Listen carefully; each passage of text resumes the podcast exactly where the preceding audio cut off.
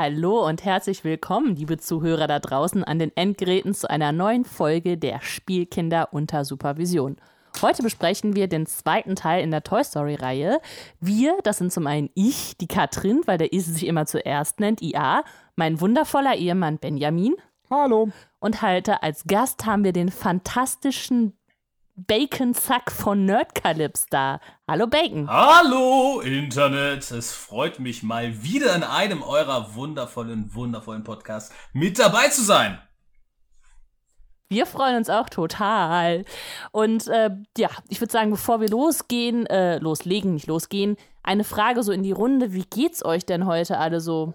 Benny, Gibt's was Aktuelles, was du uns gern mitteilen möchtest? Ja, ich habe zwei Geschichten, aber wir nehmen heute an einem Tag zwei Podcasts auf. Den anderen hört ihr dann eine Woche später, heute zu Toy Story 2. Und dann erzähle ich die andere Geschichte zu Toy Story 3. Ähm, und zwar ist es so, dass wir ein, äh, die erste betrifft mich gar nicht direkt selbst. Wir haben eine, eine kleine Ziehtochter hier, also die ist nicht klein, die ist äh, 17 Jahre alt, ähm, die aber generell im Heim lebt und tagsüber hier ist. Und sie hat mir gerade als äh, Geschichte erzählt, dass sie beim Heim bei einer Betreuerin angefragt hat, gesagt, ja, nächste Woche möchte mein Bruder bei mir schlafen, ist das in Ordnung? Und dann hat sie gesagt so, ja, das kann ich jetzt hier so spontan nicht entscheiden. Ähm, das ist ja ein Junge, da muss ich erstmal nachfragen. Das geht ja unsere, gegen unsere Richtlinien. Und sie hat mich einfach nur angeguckt und meinte so, wow, ich wollte die Frau am liebsten fragen, aus was für Verhältnissen die kommt. ähm, fand ich sehr schön, wenn man vom Heimkind genau diese Antwort bekommt. Ey, was, was, was soll das, wenn der eigene Bruder bei einem schlafen? Was erwarten die denn da? Aber gut. Ähm, Zu viel Game of Thrones ja. geguckt. ja, die beiden sind keine Zwillinge, also von daher. Ähm, wie, wie ist bei dir, Bacon? Wie geht's dir so? Es ist verfickt warm. Es ist so schlimm. Also ich weiß nicht, wie es, wie es, wie es bei, bei euch beiden jetzt ist und wie es bei den Menschen ist, die sich jetzt mit Zeit versetzt diesen Podcast anhören. Aber heute war es, ich habe in der Arbeit ähm, aufs, aufs Thermometer geguckt und es waren irgendwie draußen 36 Grad. Ähm, innen drinnen ging es einigermaßen mit 28 Grad mit Klimaanlage, aber es war, wow, es, es wow. war einfach schlimm. Ist, ich habe einen Bürojob, muss man dazu sagen. Also ich muss jetzt nicht irgendwie draußen arbeiten oder so. Aber das ist echt, es ist unsäglich. Umso mehr habe ich mich gefreut, dass, dass mein Arbeitgeber einfach für alle Mitarbeiter gratis so eine Slushy-Maschine aufgestellt hat. Und da, Wie geil ist das denn? Und da einfach Fritz Cola reingefüllt hat. Und dann war die da halt eine Stunde drin und dann konntest du halt Fritz Cola Slushies for free nehmen und das war ziemlich nice. Aber wenn das so weitergeht mit der Temperatur, dann, dann weiß ich nicht, dann, ja, dann da, brutzel ich weg. Ich bin Schinken. So. Da, darf ich deinen Arbeitgeber hier nennen? Ähm, Gerne. Okay, bei Bacon arbeitet bei Jägermeister. Jetzt stellt man sich bitte mal vor, die bieten dann so Jägermeister-Slushy an für die Mitarbeiter. Ey, das gibt's. Das ist richtig geil, Mann. Also auf, auf, auf ähm, Firmenveranstaltungen gibt es öfters. Gibt's halt ähm, gemischt aus, also quasi wie, äh, wie ist der richtige Name? Mezzomix, Schwipschwapp mit Jägermeister zusammen, Jäger Spezi. Ähm, und dann halt als Slushy. Und das ist richtig geil. Aber das, das bringt mir natürlich nicht, wenn wir arbeiten. Boah, krass, aber wie viel Jäger, also das, also ist es dann irgendwie, ich möchte es mal ausprobieren, ich will es mal haben. Also ich kann es mir nicht vorstellen, dass man das dann noch so vernünftig dosieren kann. Ähm. Ja, doch, das, das geht schon. Du musst es ja nur hochrechnen. Also ich meine, in so ein, in so ein Slushy-Maschinending gehen, glaube ich, 5 Liter rein oder so. Das kannst du ja dosieren entsprechend. Ah, okay. Ja, ich äh, würde auch sagen, es ist viel zu heiß. Ich weiß auch nicht, wer die äh, Temperatur da so hochgedreht hat. Ähm, ich habe ich hab vorhin im, äh, so im Facebook rumgescrollt und da hat jemand gepostet, dass er heute vor acht Jahren gepostet hat, scheiße, es ist elf Grad. und ich dachte mir so, wow, vor acht Jahren war es heute elf Grad. Heute ist es irgendwie 41 Grad ich glaube, wir sind an der Sparkasse vorbeigefahren, da war auch so ein, so ein, so ein Thermometer, da stand 53 Grad. Ich weiß aber nicht, ob das ein bisschen übertrieben war. Da, da kommen wir hin mit der Erderwärmung, ich sag's euch. Ja. Kinder, Kinder. Äh, wir, ich würde sagen, wir widmen uns jetzt aber etwas schöneren, cooleren Themen. Und bevor wir in den Podcast einsteigen mit einer spoilerfreien äh, Vorbesprechung von Toy Story 2, ähm, reden wir noch mal ein bisschen, ein, machen wir einen kleinen Thementalk.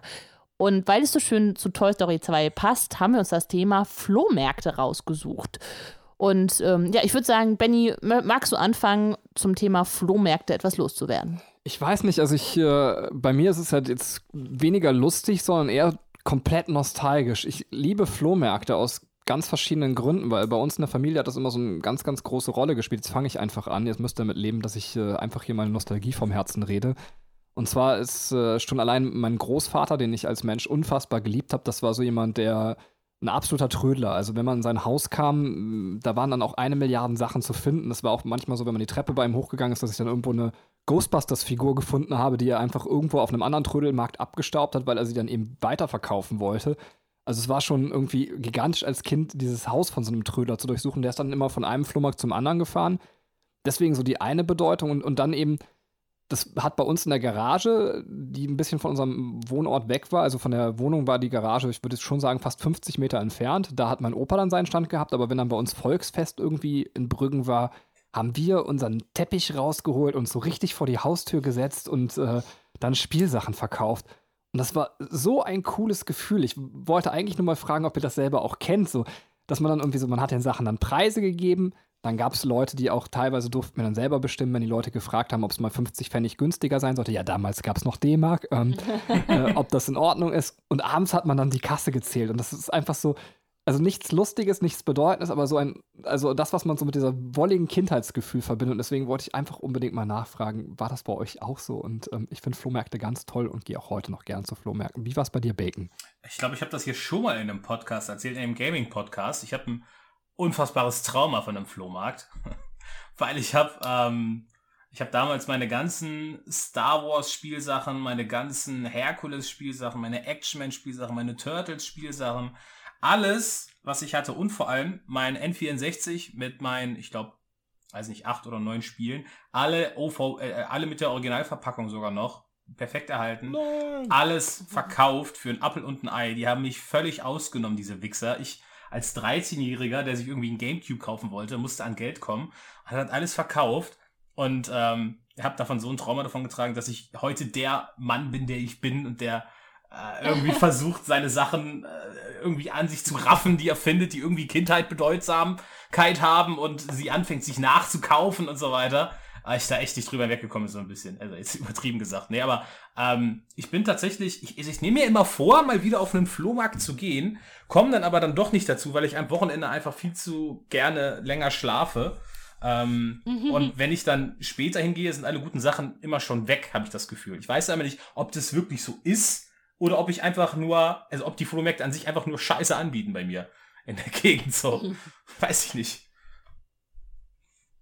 Ja, keine Ahnung. Also, äh, das ist, also ich, ich hasse auch dieses frühe Aufstehen bei Flohmärkten, aber also deswegen ist es wahrscheinlich auch der Grund, weshalb ich noch nie in meinem Leben was auf dem Flohmarkt verkauft habe.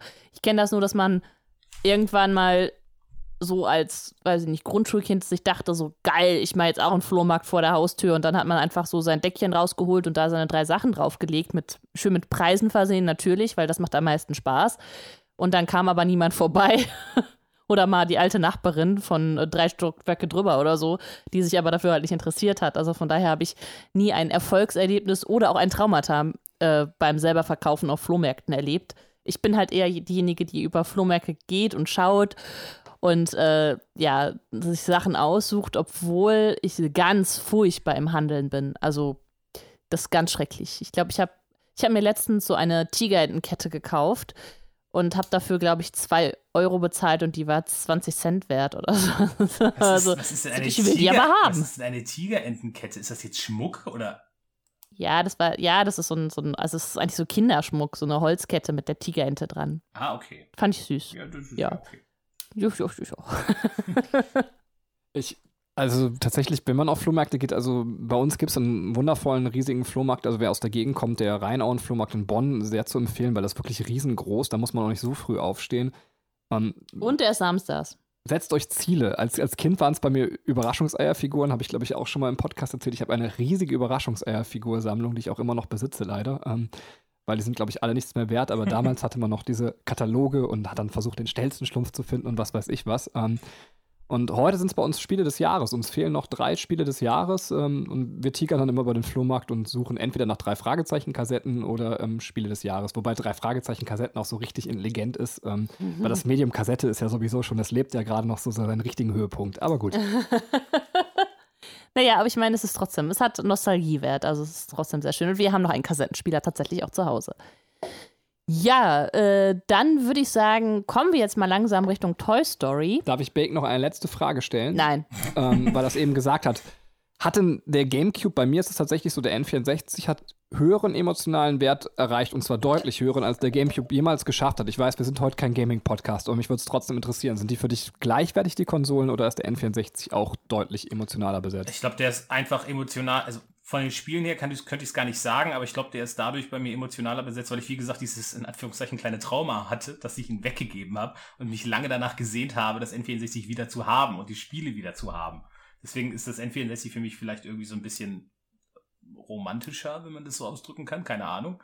Aber ich glaube, objektiv betrachtet äh, sind die gleichwertig. Ja. Okay. Ja, gut. Dann kommen wir jetzt zu Toy Story. Okay, ja wunderbar. Äh, wir befinden uns natürlich im Disney-Format, das heißt, wir haben euch ein bisschen äh, Hintergrundinformationen auch rausgesucht. Das heißt, wir werden nicht nur an sich den Film besprechen, sondern auch ein paar Easter Eggs und Theorien ähm, mitliefern. So, dann würde ich sagen, machen wir es eigentlich wie gewohnt. Ähm, der Gast darf, wenn er denn will, die äh, Geschichte kurz zusammenfassen und seine Bewertung abgeben. Und da der Bacon. Spoilerfrei. Ist spoilerfrei natürlich. Äh, diese 1 bis 10er Bewertungsskala nicht so gerne macht, darf er auch seine eigene Skala anwenden. Das ist, das ist Bitteschön. sehr nett und zuvorkommend von euch. Äh, Zunächst, bevor wir jetzt äh, bei Toy Story 2 einsteigen, muss ich sagen, ich bin, ich, ich habe euch etwas verschwiegen. Ich bin nicht alleine hier vom Mikrofon, ja. Ich habe nämlich, ähm, oder beziehungsweise ich bin seiner, ich bin nämlich sein bester Hilfs-Sheriff. Woody ist dabei. Gibt's Ärger in der Prärie, ist euer Sheriff zur Stelle. So, ne? Also, Woody ist hier bei mir am Start. Ich habe auch gerade noch mal ein Bild gepostet auf Twitter und auf Instagram, dass ich hier mit meinem Woody und mit meinem Bass sitze und äh, mit euch den Podcast aufnehme. Ähm, ja, Toy Story 2. Im Prinzip ähm, fängt der Film mehr oder weniger, ja, also ist ein bisschen zeitversetzt, fängt er schon nach Teil 1 an. Ähm, Woody und Buzz leben jetzt gemeinsam mit den anderen Spielsachen mittlerweile mit Andy in einem anderen Haus, denn am Ende vom letzten Teil sind die ja halt umgezogen und die sind ein eingeschworenes Team. Die sind mittlerweile nicht mehr irgendwie verfeindet. Alle Spielsachen miteinander sind äh, super freundlich und Buzz und Woody zusammen sind jetzt quasi zusammen so zu den zu den äh, Bürgermeistern dieser Spielzeuggemeinde geworden. Und eines Tages veranstaltet ähm, Woodys äh, Mutter einen Flohmarkt und fälschlicherweise ähm, landet Woody bei den Spielsachen für den Flohmarkt. Und dann ist natürlich totale Panik, weil die denken, oh Gott, was ist, wenn Woody jetzt verkauft wird, Andy ist nicht da und so weiter. Und ähm, dann ist da so ein böser, böser Mann, der Woody kaufen möchte. Und da sagt die Mutter auch von wegen, nein, der ist nicht zu verkaufen. Und dann klaut er sich Woody einfach. Und das kriegt die Mutter nicht mit, das sehen aber die Spielsachen. Und dann ist klar, okay, wir müssen Woody zurückholen. Weil wenn Andy wiederkommt, wird er ja todtraurig sein, wenn Woody nicht mehr da ist. Also macht sich Buzz zusammen mit ein paar anderen Spielsachen auf, um halt Woody zurückzuholen und den zu retten. Ähm, das ist im Prinzip so der Plot des Films und ich finde ihn gleichwertig wie Teil 1. Also ich, ich weiß nicht mehr, ehrlich gesagt, was ich im letzten Podcast von den Punkten her gegeben habe ähm, zu Toy Story. Ich glaube, ich hatte gesagt, wäre ein 8,5 Film objektiv, aber subjektiv ist es ein 10 von 10, weil ich so viel damit verbinde. Ist bei Teil 2 bei mir genauso. Ähm, ich habe den damals, also war nicht Toy Story 1 das erste Mal gesehen habe, weiß ich gar nicht mehr. Ich habe Toy Story 2 damals das erste Mal im Kino gesehen, war mit einer meiner ersten richtigen großen Kinofilme. Und ich finde, der erzählt alles, was Teil 1 angefangen hat, konsequent weiter und ich finde ihn genauso spitze. Sehr schön. Ich habe fertig, ja. du hast fertig. Okay, Benjamin, wie sieht's bei dir aus? Also ich kann mich im Großen und Ganzen anschließen. Ich muss sagen, dass ich früher mit Toy Story 2 große Probleme hatte. Also als ich ihn damals geguckt habe, ich mochte ihn einfach nicht. Und wir haben ihn ja jetzt gerade nochmal geguckt und ähm, ich kann gleich ein bisschen ausführen. Ich finde ihn so auf der Story-Ebene hat er einfach Längen, aber ich finde dafür ist sein Ideenreichtum unfassbar groß. Also das ist das, was mich jetzt beim zweiten Mal gucken, ähm, tatsächlich auch nur das zweite Mal, als ich den Film gesehen habe, wirklich, wirklich sehr, sehr begeistert hat. Und ähm, von daher, ich finde es schwer, das in Punkte einzugießen. Ich würde wahrscheinlich äh, sieben von zehn verpassen. Ähm, es ist bei mir, also ich finde ihn schlechter als den ersten Toy Story-Teil. Ähm, darf ich ihn auch schon zum Teil 3 quasi einordnen, auch schlechter als Teil 3, ähm, sage ich jetzt einfach. Und äh, aber ansonsten, ich verstehe schon, was Bacon meint. Ähm, weil er auch konsequent auf den ersten eingeht, Dinge aus dem ersten aufgreift und irgendwie weitererzählt und, und dafür trotzdem eine eigene Storyline bastelt, ähm, eigentlich kann man das nur loben. Ja, bitte, Katrin.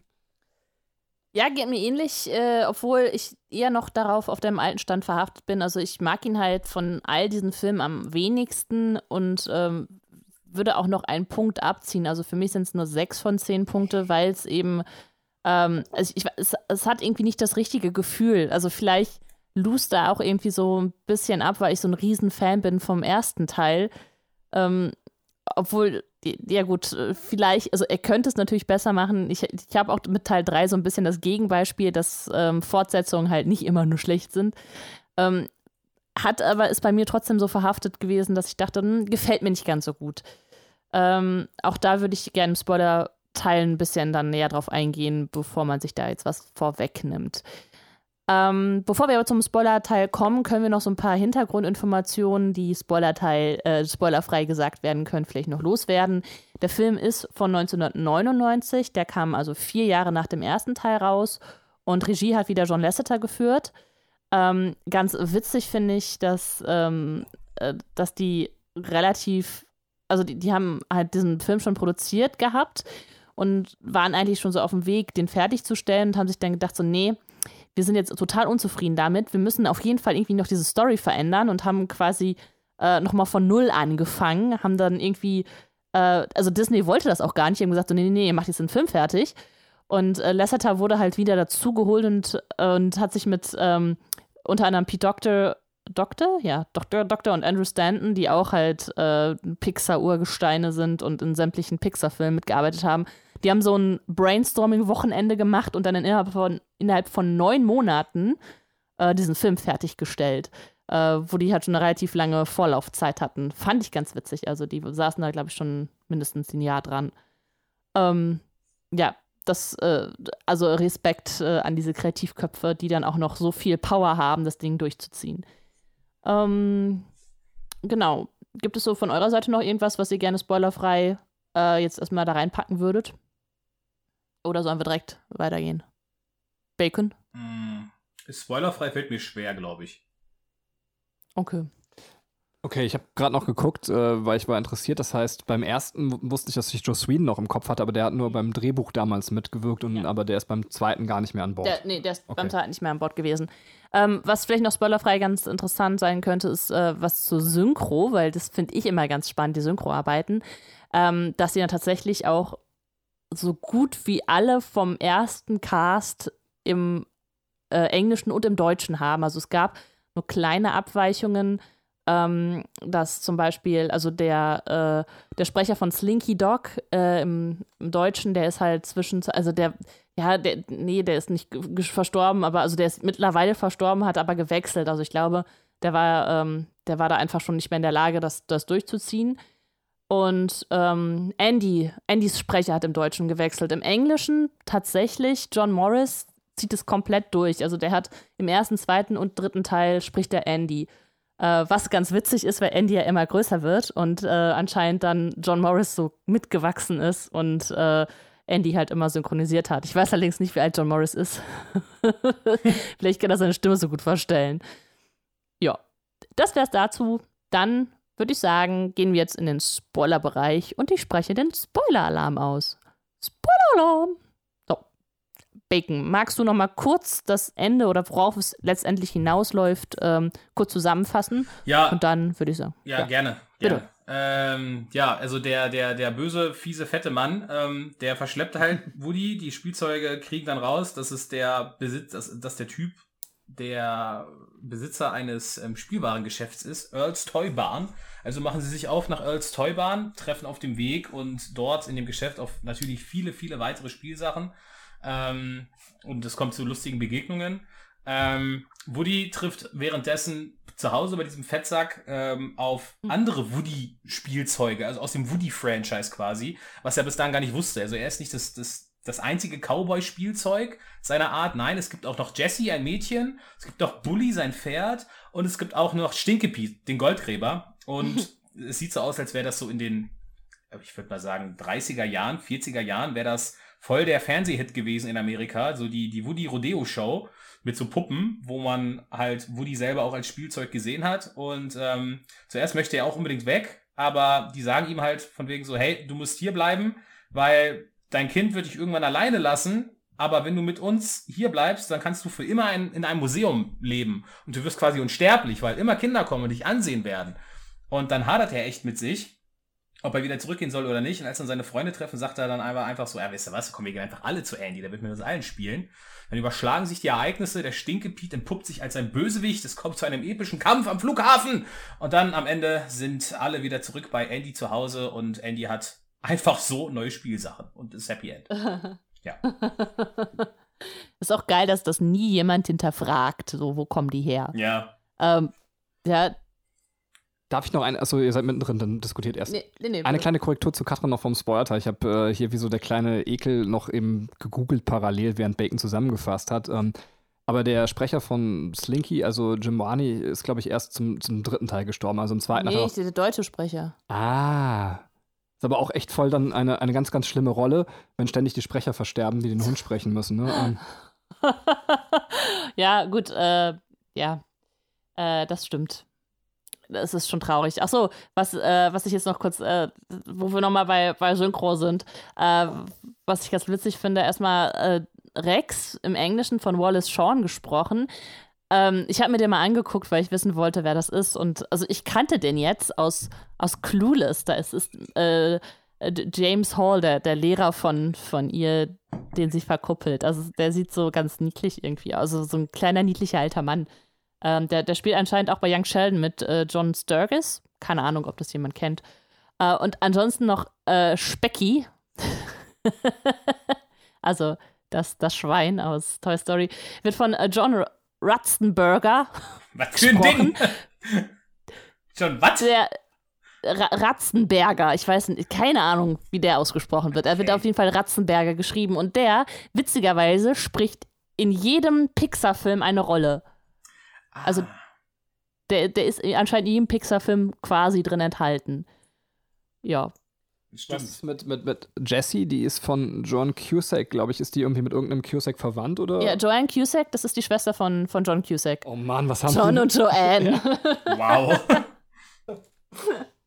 Ganz geil. Und hier der, der dicke Mann, der Woody verkaufen will, Al, ähm, der meinte, John Lasseter, der ist ihm nachempfunden. Und wenn man sich John Lasseter anguckt, kann man das so, könnte man das schon wirklich tatsächlich reindeuten. Fand ich ganz süß. Ähm, ja, aber, achso, sollen wir jetzt erstmal ähm, Easter Eggs besprechen? Machen wir normalerweise. La- Ja, oder? wir können auch erstmal einen Moment über den Film quatschen, Ja. weil sonst schlagen wir die Leute so mit Fakten tot. Ja. Ähm, vielleicht, weil Bacon die meiste Liebe für den Film hat, äh, darf er gerne anfangen, worüber er reden möchte und sich was rauspicken und dann folgen wir ihm gerne in der Besprechung. Bitte, Bacon. Okay. Hey, howdy, hey! Ähm, ich finde, ähm, das habe ich vorhin gesagt, der, der erzählt konsequent weiter, ähm, was der erste Teil aufmacht. Weil der erste Teil beschäftigt sich damit, dass erstmal, also Buzz muss erstmal erkennen, dass er ein Spielzeug ist und dass er halt kein Space Ranger ist. Und Woody macht klar, ey, wir brauchen unbedingt Andy. Und wenn wir von Andy verloren gehen, dann, dann, dann ist das halt echt scheiße, sage ich jetzt mal. Dann, dann ver verlieren wir unser Leben. So, und das wird ja im Prinzip in dem zweiten Teil nochmal aufgegriffen und wie Benny vorhin schon gesagt hat, entwickelt darum trotzdem, also spinnt es weiter und entwickelt trotzdem eine eigene Story und das finde ich so gut. Weil zum einen trifft Buzz auf den, auf den anderen Space Ranger, der halt noch nicht erleuchtet ist, sage ich jetzt mal, und ähm, immer noch denkt, dass er ein Space Ranger ist und ähm, ich glaube, wir hatten das im, im ersten Toy Story Podcast auch gesagt, wo ich meinte, Woody ist zwar ein Arsch, aber er ist, also man kann ihn trotzdem irgendwo nachvollziehen, wenn man drüber nachdenkt, weil er halt sieht, was passieren würde, wenn die Spielsachen dem, dem Buzz Lightyear folgen, der nicht alle beisammen hat. Da würde halt alles vollkommen vor die Hunde gehen, weil der nur Scheiße baut. Und die haben es in Teil 2, haben sie, finde ich, genau dieses Thema wieder aufgegriffen, zwar auf eine lustige Art und Weise und ohne, dass es jetzt irgendwie zu, zu wirklichen Schäden kommt. Aber du siehst halt ab dem gewissen Punkt, wo die beiden Buzz vertauscht sind, dass alles nur kompliziert und den Bach runtergeht. Und das nur Probleme mit sich bringt. Und auf der anderen Seite, Woody, der Verfechter, der immer sagt, ey, wir müssen zu Andy, Äh, Andy ist mein Lebensinhalt, wir müssen mit Andy spielen, dass der sich selber hinterfragt, seine, seine Lebenseinstellung hinterfragt und auch so sagt, so von wegen, ja, scheiße. So, Andy, der wird halt älter und jetzt muss ich mich echt mal entscheiden. Will ich, dass das so weiterläuft und dass ich irgendwann vergessen werde? Oder will ich quasi ja einen anderen Weg gehen, aber meine Ideale quasi verraten? Und es wird auch wieder mit aufgegriffen. Also er wird, wird ja vor Augen geführt, was passieren kann, wenn er sich wieder für Andy entscheidet. Mit der neuen Figur, mit Jessie, die eben nicht ähm, die nämlich genau das schon durchgemacht hat, wovor Woody und die anderen Spielsachen ja Schiss haben. Die hatte ein Kind und das Kind ist erwachsen geworden, hat sie links liegen gelassen und später hat sie sie quasi ja mehr oder weniger weggeworfen, halt verschenkt, in die Halsarmee-Tüte gepackt. Was ja das absolute Horrorszenario in der Toy Story Welt für jedes Spielzeug ist. Und dann trotzdem sozusagen, hey, wir sind aber eine Familie und solange wir zusammen sind, dann ist alles gut und so weiter und wir gehen trotzdem zurück zu Andy. Ich finde, das hat so eine positive Einstellung. Das ist, ja, das ist richtig viel gut und ähm, ich finde das klasse. Ich finde das wirklich einfach gut. Deswegen ist der für mich auch gleichwertig irgendwo, weil der, finde ich, einfach die Story so gut transportiert und nebenher halt so viele Ideen weiter mit reingibt. Und ja, ich will es aber nicht in einen zu langen Monolog halten. Bitte sagt ihr noch mal was. Ach ja, bitte, die Katrin wollte gerade. Achso, nee, ich wollte einfach nur sagen, ich finde, da hast du vollkommen recht. Ich finde, der hat echt viele nette Ideen drin und äh, äh, ja, also mit, das, hat, das hat mir auch viel Spaß gemacht. Ich finde irgendwie, die Gesamtstory hat mich halt nicht so angesprochen, weil ich weiß nicht, ich glaube, ich hatte so ein bisschen das Problem damit, dass ich dachte, dieser Film richtet sich irgendwie nur an Erwachsene. Ähm, das ist vielleicht auch falsch, aber es, es, es kommt halt irgendwie, finde ich, so viel zusammen, dass man sagt, okay, ähm, aber bevor ich jetzt hier ausführe, Benny, möchtest du noch mal direkt was zum Punkt zu Bacon sagen? Ja, ja, ich, ich hatte so ein krasses Aha-Erlebnis. Also ihr müsst mich auf jeden Fall bei Toy Story 3 noch mal daran erinnern, wenn wir gleich darüber sprechen, für die Zuschauer dann eine Woche später. Ähm, also das, was Bacon gerade gesagt hat, also das ist mir noch mal klarer geworden, dass auch das Ende von Toy Story 3, schneiden wir mal das letzte Ende weg, ähm, dass es Spielzeug zwangsläufig aber so, so was Dramatisches im Hintergrund hat. Das ist eigentlich, kann es mit Spielzeug kein gutes Ende geben, so, weil entweder ist der Verfall da, klar, wie bei uns Menschen, oder eben aber auch Kinder werden erwachsen und das Problem ist da. Also das, das hinter das Toy Story steht eigentlich eine Problematik, die natürlich logischerweise immer wieder auch hochkommt und auch irgendwann quasi äh, zum Konflikt explodieren muss. Mhm. Und klar, bei Toy Story 2 wird das ja noch verschoben, aber ich finde spätestens bei Toy Story 3, über das Ende hatte ich gerade ein Aha-Erlebnis, weil es vielleicht auch sagen muss, okay, ähm, wenn was Dramatisches passiert, dass es die Zwangsläufigkeit von Spielzeug ist. Ähm, ja. Ja, deswegen hat mir Bacons Dialog sehr viel, also sehr die Augen geöffnet, sehr viel die Augen geöffnet. Oh, ich erleuchte euch alle! ich wollte gleich auch noch was zu der Bass-Sache sagen, aber das ist vielleicht schon zu sehr im Detail. Ich weiß nicht, ob du was Allgemeineres sagen möchtest. Ja, genau, ich wollte noch meine These erörtern, warum ich diesen Film eher für Erwachsene finde, weil ähm, also diese, diese Sammler-Thematik, finde ich, spricht halt eher Erwachsene an. Also ähm, Al wird erstmal als was sehr Negatives äh, stilisiert. Also der ist, okay, so klein und dick sagt noch nichts aus, aber dazu wird er ja noch als, ähm, als irgendwie eklig, also mit diesem Chips, die er da isst, dann rübst er da rum, dann denkt er, oh, ich muss ja nicht duschen. Äh, er bewegt sich auch nicht, er fährt mit seinem Auto quer über die Straße zur Arbeit, weil er keinen Bock hat, zu Fuß zu gehen. Also es ist irgendwie sehr, sehr negativ behaftet. Und ähm, nur auf seinen Vorteil bedacht, weil er liebt Spielzeug nicht für, dafür, für das, was es ist, also dass man damit spielen kann, sondern er will es nur für seinen Vorteil sammeln, um daraus halt Geld zu machen. Das heißt, er ist äh, wirklich der negativste Charakter, den man sich in so einem Toy Story-Universum eigentlich vorstellen kann. Und ähm, ja, also das, das ist zum einen, also diese, diese Sammlerthematik, die angesprochen wird, plus dann die ganzen Filmanspielungen, die da drin sind. Ähm, da wird Benny uns ja gleich noch ein bisschen mehr für, für aufklären. Also da, ich weiß nicht, da ist Star Wars drin, Jurassic Park, wir haben Mission Impossible, also es sind eher Filme, die dann die etwas ältere Generation vielleicht kennt. Ähm, jetzt weiß ich nicht, ja, doch, also wahrscheinlich, ich, ich weiß nicht, ob Kinder in dem Alter schon den Input hatten, das kann vielleicht Bacon tatsächlich beantworten, weil du sagst, das war einer deiner ersten Kinofilme. Ja. Also was Kanntest ich, du? Äh, ja. ich habe vieles nicht verstanden und wie du sagst, ist es richtig. Also wenn man den Erwachsenen guckt, äh, fallen einem ganz andere Sachen auf und man sieht die Sachen noch unter einem ganz anderen Kontext. Aber ich finde, das ist ja auch so der Charme von den Pixar-Filmen allgemein, dass man sagt, die sind, die, die, die äh, begeistern Kinder halt dafür, dass es Trickfilme sind, ähm, unterhalten aber auch Erwachsene, weil, weil du nur, wenn du erwachsen bist, halt bestimmte Aspekte siehst und verstehst. So, ja. ähm, es gibt so Sachen aus meiner Kindheit, die habe ich früher geguckt, weil ich ein Kind war und es war irgendwie bunt und habe gesagt, geil, das würde ich mir heute nie wieder ja. angucken, weil ich denke, was ist das für ein Scheiß? Wie konntest du, wie konntest du dir das antun? ja, und dann hast du aber so Pixar-Filme, wo, wo, du jetzt, wenn du erwachsen bist, ganz neue Dinge und ganz neue Aspekte entdeckst, wo du sagst, ja, ja geil, krass, das, das ist mir vorher nie aufgefallen, oder das ist ja eigentlich ziemlich clever. Ähm, und das Einzige, wo ich, wo ich mich wirklich noch daran erinnern kann, dass ich die Referenz verstanden habe, war halt die Star Wars-Referenz, dann mit dem Zurg. Von wegen, ich bin ja, dein Vater, ja. das kann ich als Kind halt auch schon so. Aber so diese, okay. diese anderen Kleinigkeiten, so wie Jurassic Park oder so, hat, hatte ich damals nicht verstanden, glaube ich nicht. Okay. Ja, und äh, ich, ich glaube, da liegt so ein bisschen äh, für mich der, der Schwachpunkt drin, eben, dass ich denke, das ist, ähm, der Film richtet sich zu sehr an Erwachsene. Ähm, und Kinder können nicht so viel damit anfangen, aber es ist, ja, wie gesagt, vielleicht auch in dem Moment ein bisschen schwerer zu beurteilen. Dann finde ich noch, dass er sehr schnell losgeht und dann in der Mitte sich etwas zieht. So, das, äh, das war halt so, so mein Guckgefühl. Da bin ich mit einer meiner Kritik auch schon durch. Also, das, das sind so eher die Punkte, wo, wo er Punktabzug be äh, bekommt, der Film. Ähm, ja, äh, Benny wollte noch mehr ins Detail gehen bezüglich Bass. Ja, weil Bacon es eben gesagt hat, ist natürlich so ein weiter Sprung zurück. Die, die Szene mit Basti finde ich zum Beispiel das ist eine, die ich mir als unbedingt positiv aufgeschrieben habe.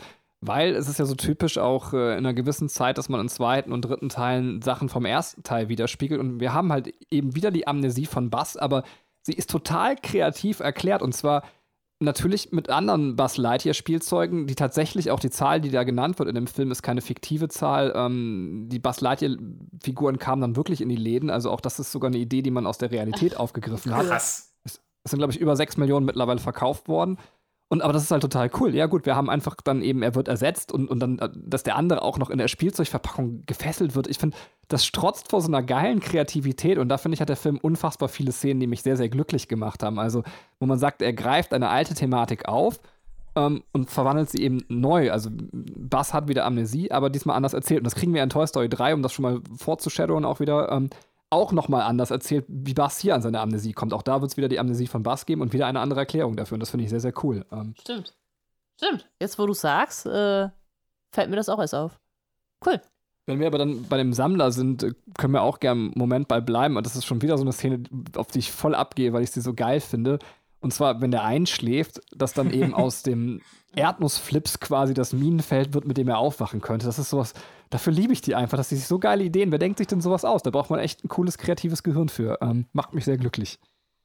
Äh, ja, wobei ich tatsächlich, wenn wir schon dabei sind, auch mal fragen wollte, ganz kurz abgelenkt vom Cast, wie ist das mit OVP? Ich kann das total nicht nachvollziehen. Ich würde niemals Spielzeug außer meinen Dark Souls Amiibo im OVP halten. Ähm, und trotzdem habe ich das Gefühl, Mr. OVP sitzt uns quasi auf der anderen Seite gegenüber.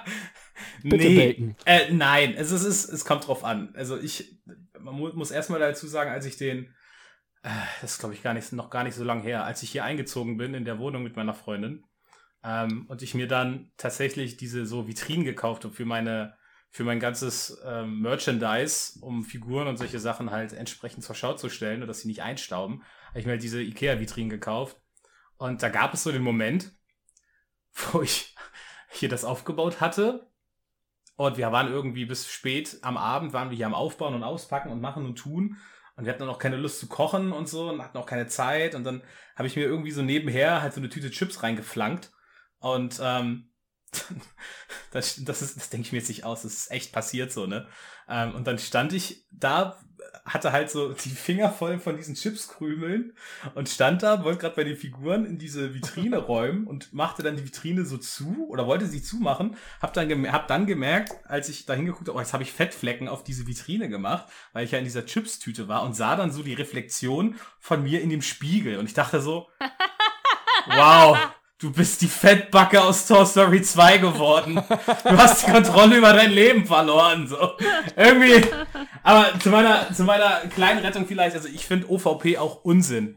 Also es, es kommt immer drauf an. Wenn ich so eine Verpackung habe, wie zum Beispiel bei den Amiibo, die wirklich irreparabel zerstört wird, wenn ich etwas heraushole. Und ich keinen Mehrwert davon habe, weil die Figur ausgepackt nicht besser aussieht als eingepackt dann lasse ich das auch verpackt. Ich habe zum Beispiel mein, mein, ähm, mein Dark Souls Amiibo, der steht bei mir auch über meiner Vitrine mit meinen ganzen ausgepackten Amiibo.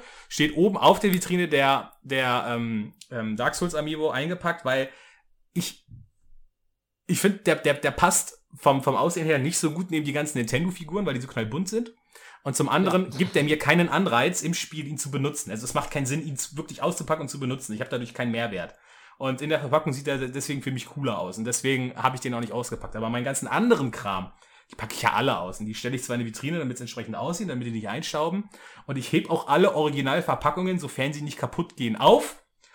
Ähm, die sind alle in meinem Keller, wo riesige, das, äh, mein Keller ist eigentlich nur voll mit Kartons. mit, mit, mit Merchandise-Kartons, die ich mir aufhebe, weil ich mir auch denke, vielleicht findest du die ein oder andere Figur irgendwann nicht mehr cool oder du musst Platz schaffen, was jetzt auch schon ein paar Mal bei mir vorgekommen ist, und dann willst du sie wieder verkaufen. Und es ist halt einfach so, dass wenn du die Originalverpackung hast, ähm, du deutlich mehr Geld wieder für die Figuren bekommst als vorher. Ich habe letztens einen Schwung One Piece Figuren verkauft, weil ich einfach Platz brauchte und ich hatte noch die Originalverpackung dafür und ich habe sie fast für den Preis wieder verkauft, wie ich sie damals gekauft habe. Und sie standen halt irgendwie vier Jahre bei mir rum und dann habe ich sie wieder eingepackt und habe sie wieder an wen anders verschickt und habe, glaube ich, einen Verlust von fünf Euro gemacht. So, und das ist, also in Summe. Und das ist halt, Mhm. es, ist, es wäre dumm, die, diese Verpackung wegzuwerfen. Ich kann aber natürlich auch verstehen, wenn man, sage ich jetzt mal, kurzsichtiger denkt äh, oder kurzfristiger denkt, das, das, das wäre eher das, eher das richtige Wort, ähm, und man das nicht macht. Aber ähm, also mir blutet mein Herz, wenn ich sehe, dass, dass, dass, dass Menschen etwas Hochwertiges bekommen. Ja, ich sag mal, eine Figur oder sowas, die ab 50 Euro losgeht und sie dann aufreißen. So ritsch, ratsch, ratsch. Ich mir so, ah, nein. Das ist so, als wenn du, das ist so, als wenn du ein neues Auto hast und direkt erstmal Kratzer an die Tür machen mit dem Schlüssel. So, das ist so, nein, das macht man nicht. So, das, mh. ja. Aber ich, ich kann alles, was du sagst, tatsächlich auch voll nachvollziehen. Also, ähm, also du bist ja auch nicht so, dass du sagst, alles muss irgendwie in der Verpackung bleiben, weil ich finde, dann irgendwann wird es irgendwie, pervertiert man das Ganze auch und ähm, Ja, dann dass hast man du, das eben gesund betrachtet und Verpackung auch aufhebt, ja, das machen wir auch. Also, ähm, Ja, also ich finde, wenn, wenn, wenn, wenn ich alles eingepackt lassen würde, dann würde ich mir vorkommen, als würde ich in einem Museum leben oder in einem GameStop und da habe ich ja keinen Bock drauf. So. Das, äh, ja. Ja. Okay, äh, sollen wir wieder zurück zum Film kommen? Gerne. Ähm, okay, was, was, was äh, ich, ich würde gerne kurz über den Anfang des Films sprechen, äh, weil mich der Anfang sehr an den ersten Teil erinnert hat. Ich, also ich, ich vermute mal, dass es ähm, auch ein bisschen beabsichtigt war. Also erstmal, es steigt ja eigentlich mit diesem Computerspiel ein, das, das Rex spielt, äh, das, das Buzz Lightyear äh, Computerspiel.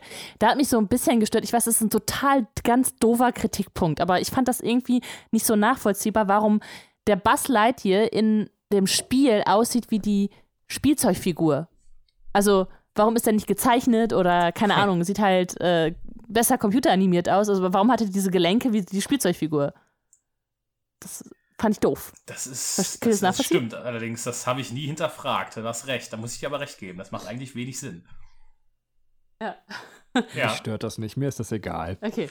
Und dann äh, sieht man ja, also, also gerade diese erste Sequenz im, in Andys Zimmer, ähm, das, halt, halt, stopp, darf ich noch was zum Computerspiel sagen? Ja.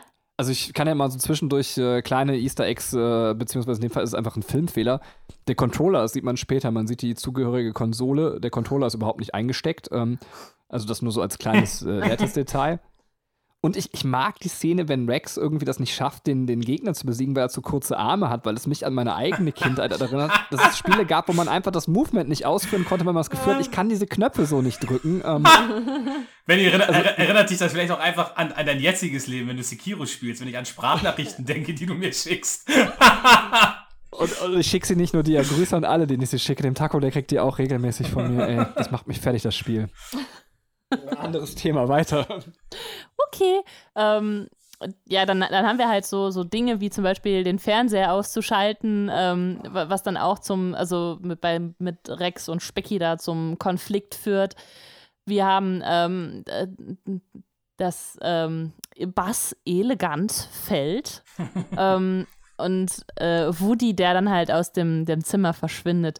Und ich habe mir aufgeschrieben, Porzellinchen retten, aber ich weiß gar nicht mehr, was in dieser ersten Sequenz mit Porzellinchen war. Aber wenn ihr das jetzt noch im Kopf habt, dann wisst ihr bestimmt, was ich mir selber damit sagen wollte. Ähm, ja, das war aber trotzdem sehr viel Anlehnung halt irgendwie in den ersten Teil, was ich mir ähm, damit erkläre, dass man sagt, okay, man möchte halt so, eine, so ein bisschen Referenz schaffen und Erinnerung, dass man sagt, so, okay, da fühle ich mich halt wieder mit wohl, weil das kenne ich ja und dann kommt erst das Neue. Ähm, ja, so, so habe ich es mir erklärt. Äh, in mein, mit meinem kritischen Auge habe ich dann eher gedacht, so, das ist ja voll die Kopie. Das kam doch alles im ersten schon vor, aber dann musste ich mich selber beruhigen und sagen, sei nicht zu kritisch, Katrin. ähm, Also ich, Ja. ich muss mal einwerfen, ich finde die, ich fand, ich fand die als Kind schon und jetzt immer noch, ich finde diese Eröffnungssequenz, wo du quasi das Videospiel, also wo du ja, du siehst das Videospiel ja nicht als Videospiel, du siehst das Videospiel so, als wäre es gerade echt. Das finde ich mega geil. Ich finde das immer noch mega cool, diese Szene. Ähm, wie Bass da rumläuft in dieser, dieser Weltraumstation und du denkst, und ich, ich saß da als Kind und dachte, boah, was geht denn jetzt gerade ab? das ist ja auf einmal total dark und, und gritty und erwachsen. So, so ich fand, ich finde das heute noch, immer noch mega cool, so. Weil ich mich daran so zurückerinnert habe, wie ich früher, da sind wir wieder beim, beim Thema N64, die hässliche Grafik vom N64 gesehen habe. In meinem Kopf sah es aber so aus, wie das, was du bei Toy Story 2 am Anfang siehst, so. ja. Ah ja, es ist immer schön, dieses Verblendete von früher. Ja, ich meine, es ist ja auch irgendwie ganz cool gemacht, weil du weißt halt am Anfang überhaupt nicht, was passiert. Also, wenn man sich das jetzt so anguckt, wenn ich mir vorgestellt hätte, ich sitze jetzt im Kino und weiß so, hä? Aber, hä? Was kann doch gar nicht fliegen? Warum? Also, dass man diesen, ähm, diesen äh, ja, Moment hat, wo man sich fragt, was, was passiert hier jetzt gerade, äh, ist eigentlich gar nicht mehr so verkehrt. Also, ist, erzeugt auf jeden Fall Spannung und äh, Interesse kurz an Bacon gefragt, aber das, das Spiel gab es das wirklich? Weißt du das? Ich glaube ja, oder? Ähm. Ich, also es gab ein es gab ein Toy Story 1 und 2 Videospiel. Ich hatte auch ein Toy Story äh, 2 PS1 Spiel, wo du Buzz Lightyear gespielt hast. Das war aber jetzt nicht basierend auf dieser Zwischensequenz, die du da gesehen hast. Also es war okay. wirklich, dass du Buzz das Spielzeug bist und nicht Buzz der Space Ranger. Und wenn wir schon so chronologisch durchgehen, würde ich äh, dann einfach hier immer die Easter Eggs so ein bisschen einstreuen. Ne? Ähm, mhm. Im Sternbild halt äh, sieht man da am Anfang die, die Luxo-Lamp, also die, die Lampe von Pixar. Ah, also es gibt halt so Sterne, die die abbilden, fand ich auch ganz nett. Äh, dann die ganze Sequenz, da sind ja auch Star Wars Easter Eggs, dieser, dieses Druidenauge. Also ich, Bacon wird mich jetzt gleich korrigieren. Ich habe voll Angst, wenn ich irgendwas über Star Wars sage. Es kommt doch dieses Auge aus der, aus der Wand. Das ist doch das, was quasi auch, ähm, ist das in, in sogar tatsächlich im Teil 4, also. Nee, das ist in wo, Rückkehr ähm, die Jedi-Ritter, wo ähm, sie zu. Bitte, erzählt. Ja, wo sie, wo sie zu dem Palast von Jabba the Hutt gehen und dann geht 3PO, genau. ist er vor dieser riesigen Tor, vor diesem riesigen Tor in der Wüste und klopft halt an. Und dann kommt nur so ein Glubschauge raus und sagt so, ja, wir möchten rein, bla bla bla. Und das ist halt, ja, nachgemacht. Also, Toy Story hat es davon nachgemacht. Das ist eine Referenz auf Episode ähm, 6. Ja. Und tatsächlich Tatsächlich liegen noch zwei Steine auf der Erde, ist jetzt kein Witz. Der eine sieht aus wie der Pixarball und der andere wie der Todesstern. Ähm, Finde ich auch total nett. Ich würde aber kein Schwein sehen. Sehr nice. ähm, ja, dann, dann storymäßig, ähm, neuer Punkt, den ich nochmal aufmachen will. Äh, es ist ja dann so, dass Andy geht ja dann ohne Woody in dieses, dieses Camp, weil Woody ja kaputt ist. Und dann gibt es diese total unpassende Traumsequenz von Woody, der sich vorstellt, dass Andy wiederkommt und ihn wegwirft. und das ist so psychedelic ohne Ende. Also das ist, das ist, ich fand das so, das passte voll nicht in den Rest des Films, oder?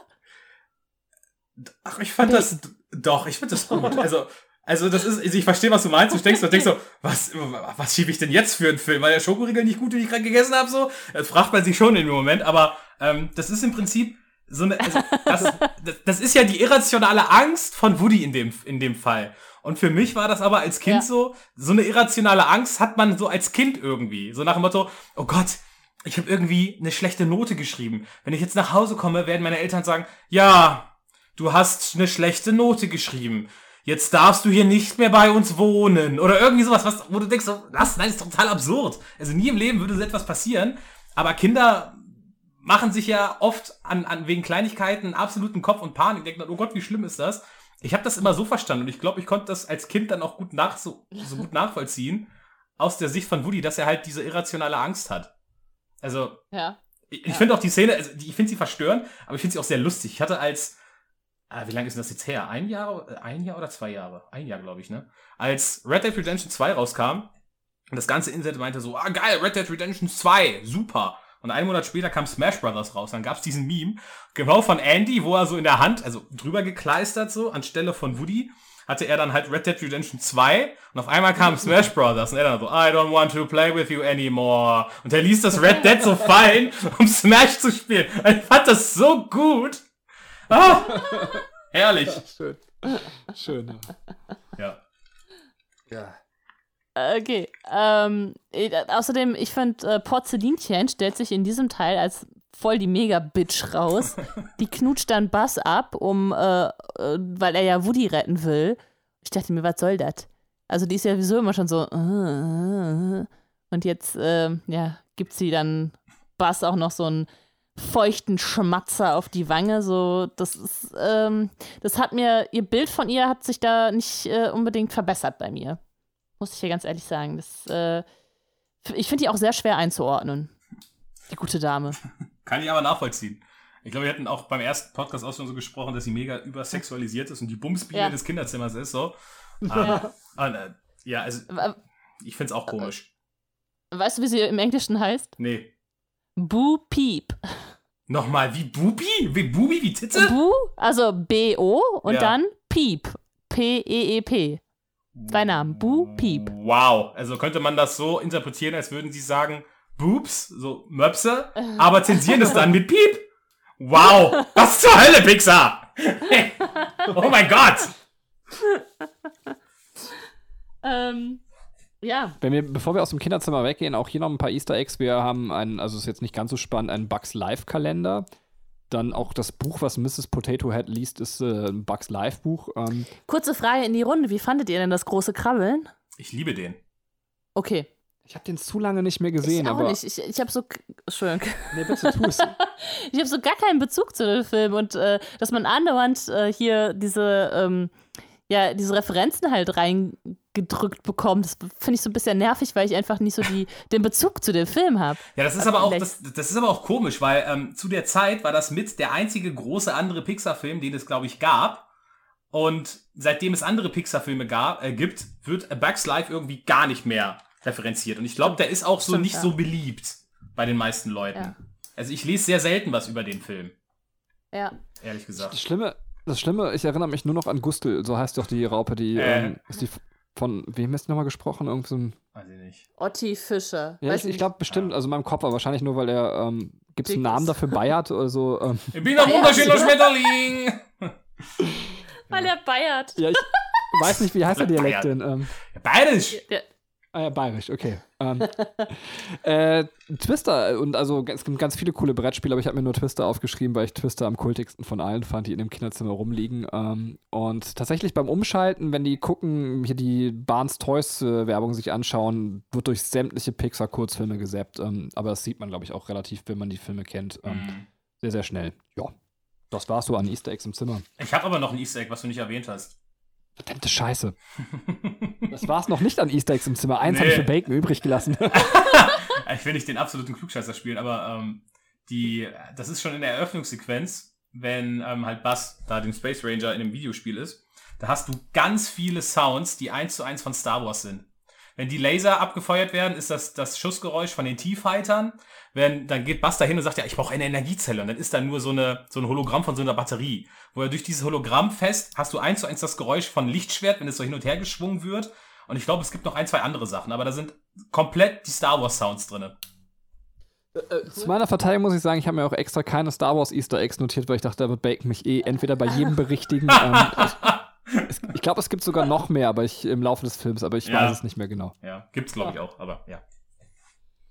Äh, ach so, und bei dem Flohmarkt, den sind wir da auch schon vorbei. Ähm, beim Flohmarkt ist es tatsächlich so, dass man Sids äh, Tisch da rumstehen sieht, was für mich gar keinen Sinn macht und äh, auch Sids Werk also roter Werkzeugkoffer steht da, also die man aus dem ersten Toy Story Teil aus seinem Zimmer kennt. Aber ich finde, das ist kein gutes Easter Egg, wenn es denn wirklich äh, dieser Tisch ist und man das nachweisen kann, weil ähm, es bricht ja tatsächlich mit der Story und dem Universum, weil die sind ja umgezogen und die können ja nicht mehr neben Sid wohnen. Punkt. Das Ja. stimmt, hast du recht. Ist Ja. mir vorher auch nie aufgefallen, aber mir ist auch vorher nie aufgefallen, dass das genau der Werkzeugkasten ist von Sid.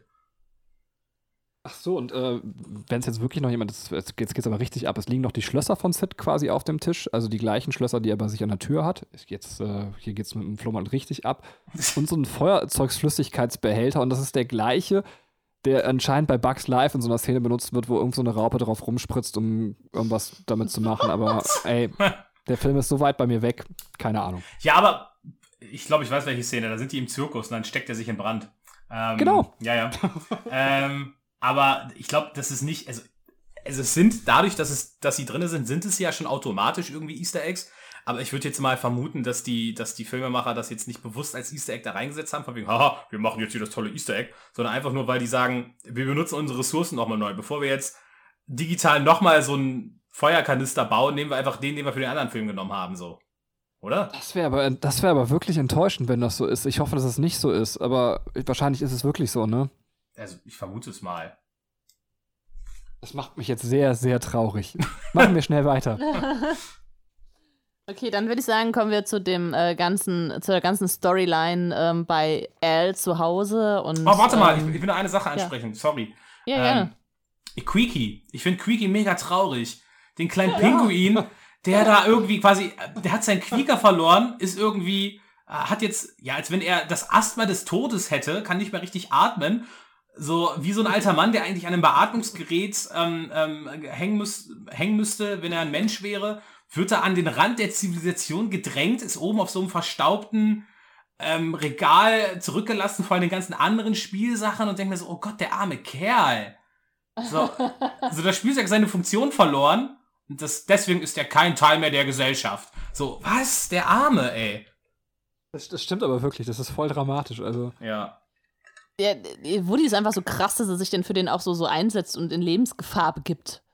Ja. Und äh, ja, aber das ist eigentlich auch ganz cool, dass Buster, also Buster heißt der, glaube ich, der Hund, ne? Das da. Ähm, dass der, ja genau, dass der, dass der dann auch äh, so, ne, so einen wichtigen Part da, da einnimmt und so auf, äh, auf Woody hört, ne? Also dass, ja. dass die Spielzeuge gegenüber den Tieren äh, nicht diesen Zwang haben, sich leblos zu stellen, sondern dass der auch mit dem Tier quasi interagieren kann.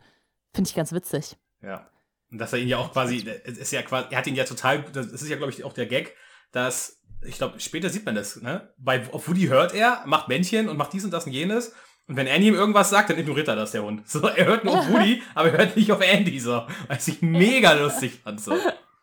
Ja, also sieht er Woody als seinen eigentlichen Besitzer an. Das ist, Ja. äh, ja, stimmt, spannend. ähm, ja, gut, dann äh, gehen wir wirklich zu der jetzt äh, zu der Sequenz äh, bei Al zu Hause mit den ganzen anderen Spielzeugen. Ich finde Bully, so heißt das Pferd, ne? Ja. Bully, finde ich unglaublich süß. Ich finde Jessie ein bisschen nervig, muss ich sagen. Also die ist so ein bisschen überdreht. Aber es ist so okay. In dem Universum ist es vollkommen okay. Aber es war schon so, dass ich dachte so, hui, ein anstrengender Charakter, juhu. Hier war übrigens ähm, die Frau von John Lasseter hat ihn so ein bisschen Druck gemacht und gesagt, er soll da mal eine Figur reinschreiben, etwa eine, eine starke Frauenfigur, weil wir haben eigentlich nur als Orientierungspunkt, als weiblichen Orientierungspunkt Porzellinchen im, aus dem ersten Teil. Und ähm, jetzt braucht man halt auch noch eine, eine, eine junge äh, Frau, woran sich halt junge Mädchen orientieren können, die halt aber einen starken Charakter zeigt. Ähm, so, so jedenfalls ist es im Internet geschrieben. Hat, er- hat sie aber ja auch nicht mit Unrecht, also. Ja. Ne? Ja, stimmt. Also ich meine, wir haben sonst hier Mrs. Potato Head, äh, aber da orientieren sich ja keine kleinen Mädchen dran. Also das ist ja eher so eine Muddy-Figur. Die ist aber auch verdammt lustig, finde ich so. Ich pack dir dann dein wütendes Paar Augen ein, falls es ernst wird. Und noch ein paar, noch ein paar, was zu, was zu naschen und noch etwas Geld. Und so weiter. So, ah, wie, viel, wie viel passt denn in den Kartoffelkopf rein, verdammt? ah, ja. Aber ich, ich mag das, also wenn wir schon da sind, dass äh, Woody dann eine, eine Background-Story bekommt. Das finde ich, also eine Origin-Story finde ich eigentlich sehr cool. Also hat mir gefallen. Also, dass man jetzt endlich weiß, woher kommt Woody eigentlich. Habe ich Woody gesagt? Ähm, Nee. okay. Finde ich cool. Ja, ja was, was natürlich auch äh, so ganz fair ist, weil bei Bass weiß man es jetzt ja und ähm, das Woody jetzt auch, also dass der sich auch quasi von seinem Hintergrund nicht unterbuttern lassen muss, äh, sondern auch selber eine eigene Fernsehsendung hatte. Ja. eine total unsinnige, doofe, aber ja, ich meine, wenn man sich die, die ganzen, weiß ich nicht, Augsburger Puppenkiste und so anschaut, das ist ja von der Story her sehr ähnlich. So, also ähnlich, auf ähnlichem Niveau, würde ich mal behaupten. Ja. Ja, das stimmt. Aber das finde ich auch. Das ist doch- ja, Sorry. Entschuldigung. nein, nein, nein, bitte, sprich du weiter. Nein, nein, erst du. Ähm, ich wollte nur sagen, ich finde das auch sehr gut, weil ähm, man konnte Woody immer nicht so richtig einordnen, weil Andy hat ja keine anderen ähm, Cowboy-Spielsachen so, in seinem gesamten Zimmer nicht. Und ich habe mich damals immer schon so gedacht, okay, der passt da irgendwie nicht rein. Also warum hat er einfach random eine Cowboy-Puppe? Und ähm, ich glaube, wir hatten auch im ersten darüber gesprochen, irgendwie so Theorie, Woody gehörte einst dem Vater und dies und das und jenes. Äh, Fantheorie äh, stimmt wahrscheinlich nicht. Aber trotzdem finde ich, das ist eine schöne Idee, so zu sagen, okay, vielleicht ist, ist Woody ihm ja deswegen so wichtig, weil es ist ein Familienerbstück, die, Fi- d- d- das, das Spielzeug. Und dann merkst du halt so in Teil 2, ja, okay, die Woody-Figur ist halt auch schon sehr alt. So, die, er ist halt echt lange vor Andys Zeit eigentlich populär gewesen. Und deswegen kennt ihn halt auch keine Sau außer Andy. So. Ich finde das schön, weil ich finde, das macht diese Freundschaft noch besonderer. Äh, bes mehr, mehr besonders so. Jetzt hast du mich direkt zu einem ganz anderen Gedanken geführt. Und zwar gibt es auch da eine Theorie, und zwar, und die finde ich gar nicht so unplausibel, ähm, dass äh, Jessie quasi, dass die Vorbesitzerin von Jessie Andys Mom ist. Ähm, Und äh, erstens macht die Theorie durchaus Sinn. Und, und zwar, also weil der Grund, der genannt wird, ist, man, man sieht den Cowboy-Hut, den roten, auf dem Bett von der Besitzerin von Jesse liegen. Und das ist der gleiche Cowboy-Hut, den Andy auch äh, dann aufhat. Ähm, sodass man schon mal sagen kann, von daher. Und man sieht in dem Zimmer auch so ähm, Rollschuhe rumliegen. Und, und die gleichen Rollschuhe sehen wir tatsächlich, wie Andys Mom sie für den Flohmarkt aus dem, unter dem Bett von Andy hervorholt. Und sie sind halt einfach nur viel mehr gealtert und in so eine Kiste packt. Von daher könnte es sein was ich an der Theorie mag, dass es am Ende erklären würde, warum ähm, Andys Mom nie nachfragt, warum Jessie eigentlich da ist. Also man kann ja erklären, entweder kann sie sich bei so viel Spielzeug sowieso nicht mehr daran erinnern, warum auf einmal ein neues Cowboy-Spielzeug da ist. Oder sie denkt sich, oh, okay, mein altes Spielzeug ist hier irgendwo aufgetaucht und, und naja, deswegen mag ich die Theorie sehr gerne. Mhm. So oder so, ja. Ja, ich, ich hätte auch, also ehrlich gesagt, als ich das geguckt habe, habe ich mir schon gedacht, das ist bestimmt Andys Mom. Und ähm, wird aber dann halt gar nicht also es wird gar nicht aufgegriffen, aber das hätte man ja so leicht irgendwie auch da noch reinschreiben können. Also ich hätte es eigentlich ganz, ganz nice gefunden. Ist aber auch, also Entschuldigung, dann lasse ich Bacon gerne auch nochmal zu Wort kommen, aber auch ein schöner Gedanke, wenn dann eben vielleicht sogar Andy, ach Quatsch, äh, wenn Woody von Andys Vater kam und, und Jesse von Andys Mom und die sich vielleicht sogar getroffen haben und mit dem Spielzeug zusammen gespielt haben, sich, als sie sich kennengelernt haben, wäre ja auch irgendwie ein schöner Gedanke. Passt aber, glaube ich, nicht mehr zur Theorie aus Toy Story 1 Podcast. Müsste ich jetzt nochmal nachhören. Bitte Bacon nochmal. Ähm, also ja, ich kenne die Theorie auch, dass, dass Jesse gegebenenfalls mal Andys Mutter gehört hat. Ähm, Finde ich auch ganz schön, weil man sieht ja, dass Andy, das Einzige, was er ja an, an Cowboy-Sachen noch hat, ist ja dieser rote Cowboy-Hut. Ähm, und dieser rote Cowboy-Hut sieht halt aus wie der, den Jesse trägt. Und wenn seine Mutter früher, ich glaube, man sieht es so, glaube ich, so auch in dem einen Flashback, dass das Mädchen auch einen roten Cowboy-Hut trägt, ne? Also es könnte ja, ja sein, genau. dass das dass, dass ja halt, genau, dass, dass sie ihm halt ähm, diesen Cowboy-Hut quasi vermacht hat, weil es früher ihrer war und sie ist dann halt erwachsen geworden und so. Und ich also es, es gibt schon so ein bisschen den Hinweis, weil es ansonsten sehr random ist, warum hat, haben die, hat er genau denselben Hut.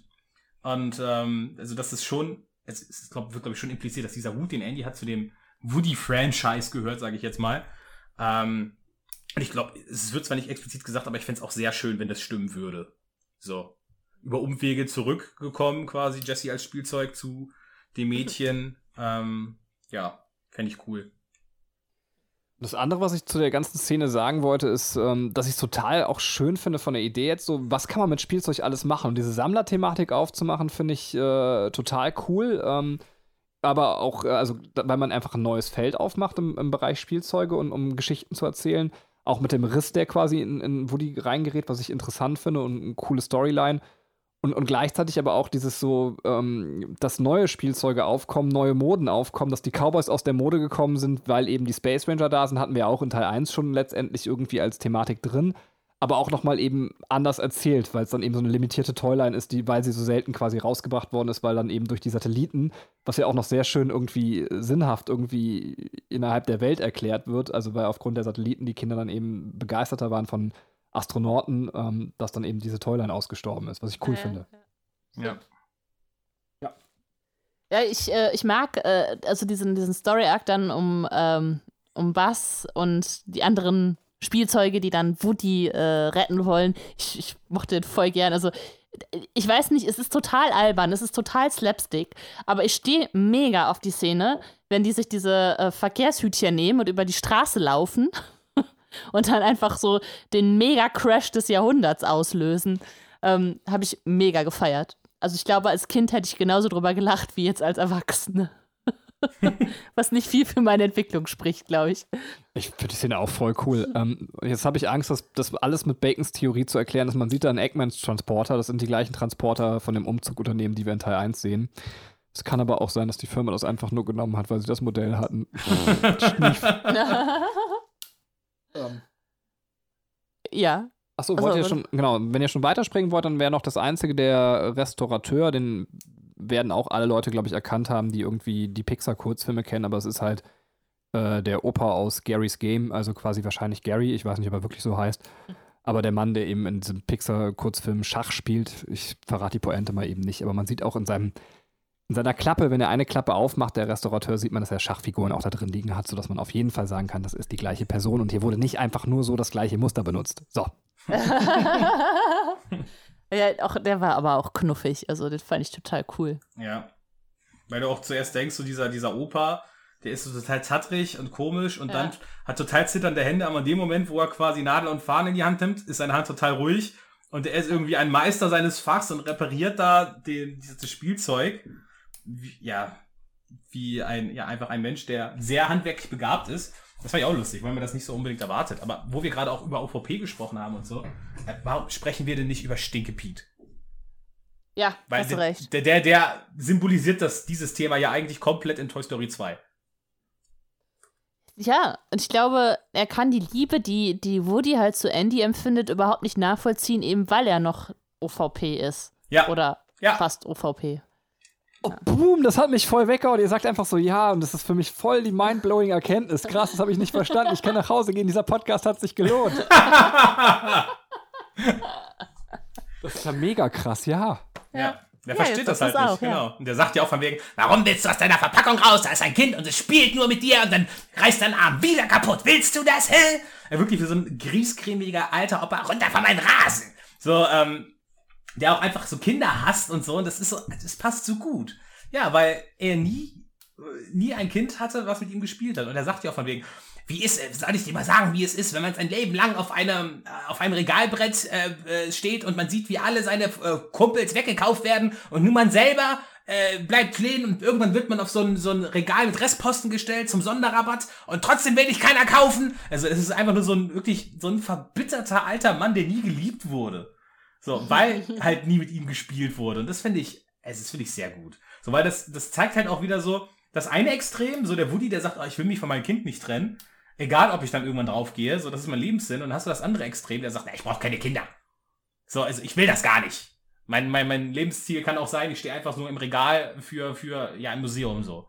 Was ja ein ganz anderer Ansatz ist, aber wenn man das nüchtern betrachtet, ja trotzdem valide ist. Da finde ich nur ein bisschen schade, dass, dass sich Woody, also meiner Meinung, okay, er, er muss sich halt überreden lassen und überzeugen lassen, dass er halt bei äh, den neuen Freunden in Anführungsstrichen halt bleibt. Aber ich finde, er lässt Andy irgendwie doch zu schnell los. Also allein durch die Story von Jesse, ähm, dass, dass Emily halt äh, sie zurückgelassen oder halt aussortiert hat, ähm, ist Andy so, äh, ist Woody so verunsichert, dass er sagt, okay, dann bleibe ich jetzt äh, hier bei, bei der Gang und gehe nicht zurück zu Andy. Ich, konntet ihr das nachvollziehen? Das, also den, den, den, ähm, den, den Wechsel, den Woody da durchmacht in dem Moment?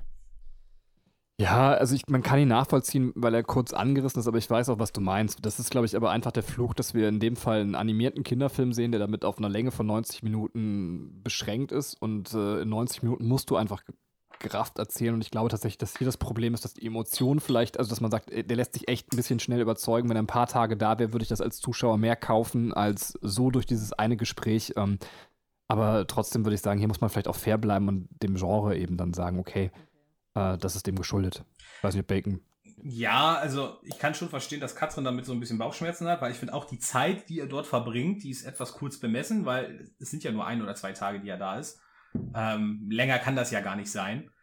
Und ähm, ich finde aber trotzdem, dass das, also es hat schon irgendwo seinen Sinn. Ich finde auch, es ist vielleicht zu schnell erzählt, aber es macht schon irgendwo Sinn, weil Andy, äh, andersrum, äh, Woody hatte schon von vornherein immer die Angst, ähm, was ist, wenn Andy mich nicht mehr lieb hat. Das sehen wir auch am Anfang des Films. Ja. So von wegen, Ja. dass er sagt, ja, ich will nicht mehr mit dir spielen und so. Das ist seine, seine tiefsitzende Angst. Was passiert, wenn Annie mich nicht mehr haben will? Haben wir auch in Teil 1 gesehen.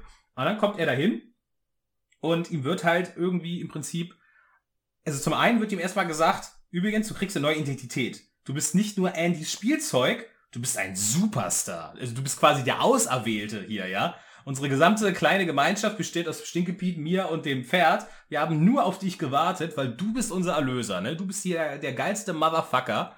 Ähm, guck mal, was du eigentlich alles bist und zeigen ihm diese, diese unfassbare Wand an, an Merchandise von Woody, wo du ja sagst, okay, krass, die geben mir jetzt quasi einen neuen Sinn in meinem Leben, eine neue Identität, wenn du so willst. Er, er wusste das ja vorher gar nicht. Er wusste ja nicht, dass er der tolle Woody-Sheriff ist. Er hatte ja keinen Bezug zu sich selbst. Ähm, und dann wird ihm halt im gleichen Moment, weil der Fakt ist ja, Andy hat ihn ja in Anführungszeichen kaputt gespielt. Und deswegen wird er wahrscheinlich doppelt noch verunsichert sein. Was ist, hey, wenn ich ganz kaputt gehe und so.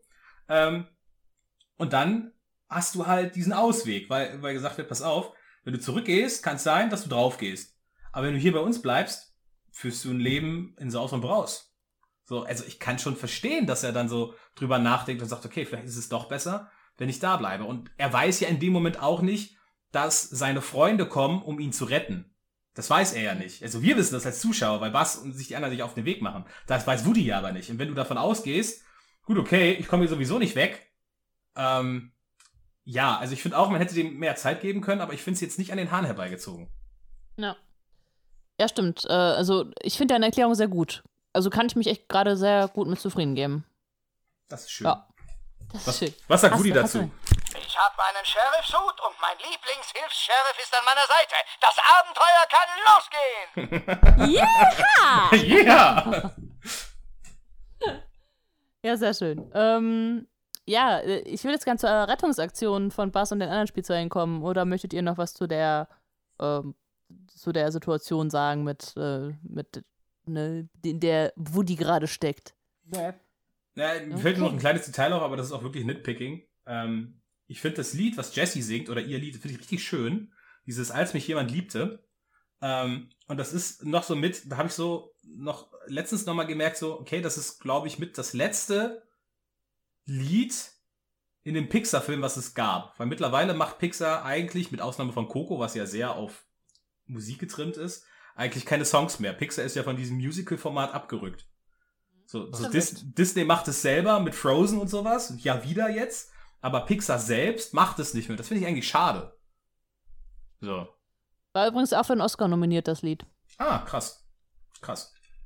Ähm, ja, aber es- ich meine, auch die, ähm, die Anzahl der Lieder ist ja relativ gering in Toy Story schon. Also es ist ja das einzige Ja. Lied tatsächlich, was halt im Film gesungen wird. Ja. Ja, ja, sehr gut. Also, äh, Bass, äh, Bass-Erlebnisse. Rollst du gerade unsere Podcast-Gäste an? Nein. Kann so ruhig. W- Wenigstens mal einer in deinem Leben, der dir Feedback gibt. So. Ähm, Nein, ich, das war einfach nur so, weil ich das dann auch gesagt habe und dann dachte ich so, wow, was für ein konstruktives Gespräch. Da freuen sich unsere Zuhörer, wenn man die ganze Zeit Ja sagt. ja, also. Bass Storyline. Ähm, gibt es dazu erstmal Meinungen?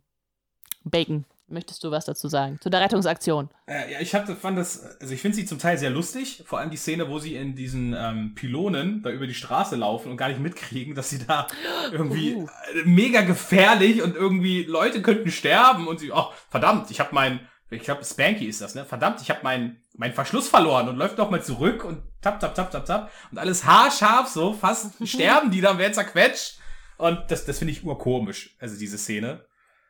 Ähm, und ich habe es ja eingangs auch schon gesagt, dass ich auch den Handlungsstand von Bass richtig gut finde. Also diese Ja. gesamte Konfrontation mit dem anderen, mit dem anderen Bass Lightyear. Und Bass ist dann ja auch selber so genervt von wegen und, ach Gott, meine, meine Güte und jetzt, Junge, du bist ein Spielzeug, du bist kein Space Ranger. Und dann sagt er auch irgendwann, oh Gott, war ich wirklich so behämmert?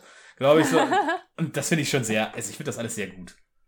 Ich mag auch total diese Barbie-Szene.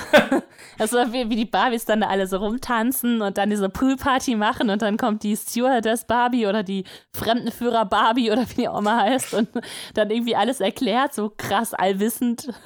Ja. Mochte ich sehr gerne.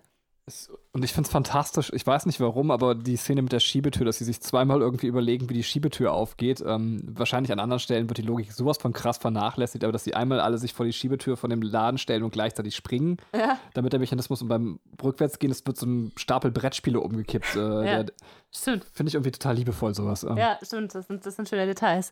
Und ähm, dass Imperator Zurk auch ähm, eigentlich das gleiche Problem hat, das Bass hat, nämlich auch davon überzeugt ist, dass er Imperator Zurg ist.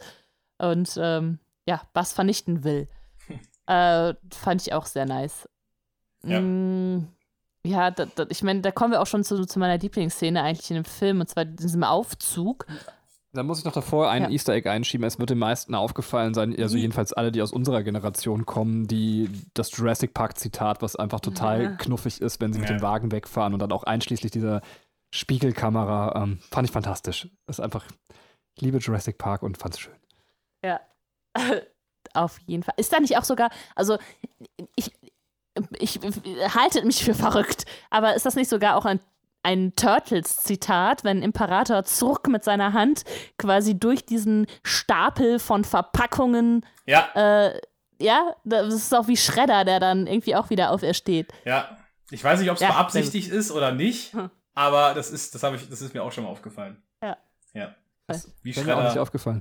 Ja, der da rauskommt. Aber willst du vielleicht nochmal für die Zuschauer, äh, für die Zuschauer, für die Zuhörer, ähm, er- erklären, was du genau meinst mit dem Jurassic Park Easter Egg? Weil ich glaube, wenn man das nicht jetzt vor Augen hat, wird das jetzt nicht so ganz klar. Also es ist so, ähm, es gibt so eine Szene, wo quasi, ich weiß gar nicht mehr, warum fällt Rex aus dem Wagen raus? Äh, erinnere ich mich gerade gar Ich nicht glaube, es mehr dran. zu Ähm, schnell oder er ist gar nicht drinne und die vergessen ihn oder so, weil er, glaube ich, von diesem Spieleberater abgelö- äh, äh, abgelenkt ist. Stimmt, und, und Barbie macht gerade so eine Sightseeing-Tour durch den Spielzeugladen mit denen und Rex läuft dann eben dem Auto hinterher, das zufällig eben ein Jeep ist. Und bei Jurassic Park ist es so, dass eben der Jeep ebenfalls von einem T-Rex verfolgt wird. Und dann gibt es eben auch so einen so einen Kameraschuss bei Jurassic Park, wo man, äh, das ist da auf Fahrerseite, glaube ich, wenn ich mich recht erinnere, ähm, äh, dann eben diesen T-Rex im Seitenspiegel sieht und ähm, ich glaube, das ist der einzige Fehler, so gesehen bei dem Zitat, der gemacht wird. Und da sieht man es im Beifahrerspiegel, sieht man aber in, insgesamt genau den gleichen Schuss, dass man quasi auch hier wieder dann im Spiegel Rex sieht. Ich glaube, ich habe es genauso schlecht erklärt wie vorher. Ähm, aber hey, guckt euch doch mal Jurassic Park und Toy Story 2 an, dann wisst ihr, was ich meine. Gut. Aber es, es gibt was, was ich besser erklären kann, fällt mir gerade noch ein. Ähm, zwar der, der andere Bass, also der falsche Bass, na, nennt natürlich auch wieder nach einer Regel, nach der er handelt. Und das ist, glaube ich, äh, 6405.4. Und das ist einfach das kalifornische Nichtrauchergesetz, was da irgendwie zitiert wird. Warum auch immer. okay. Ähm, ja, Sehr random, dieses Easter Egg.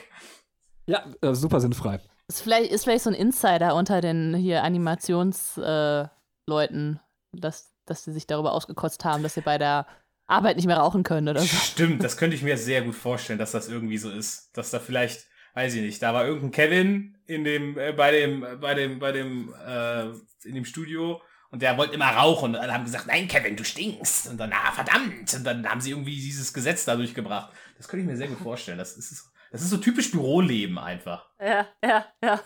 Hä? ja ich, aber ich kann mir echt nicht vorstellen, dass es bei Pixar so ein typisches Büroleben gibt. Ich eigentlich So auch mit nicht. Kaffee kochen und so.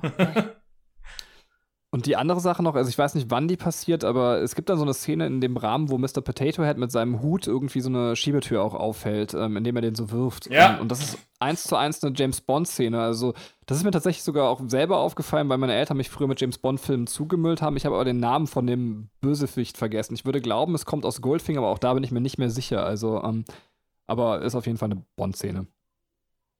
Ich hätte fast gedacht, das ist Indiana Jones, aber es ist anscheinend Bond.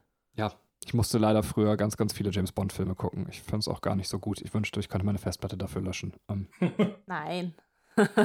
Nein. Dann sagst du wieder, dass du irgendwie äh, Space Ranger bist oder sowas. ähm, genau, also ich wollte jetzt eigentlich zu meiner Lieblingssequenz kommen, und zwar die im, äh, im Fahrstuhl, finde ich, oder im, im Fahrstuhlschacht. Finde ich total witzig alles, also was da passiert äh, mit, mit Bass, der da ähm, hochkraxelt und meint, hey, ich fliege jetzt hoch. Und alle so, nein! Und äh, ja, am schönsten ist natürlich, als, ähm, als Bass und Imperator Zurg aufeinandertreffen.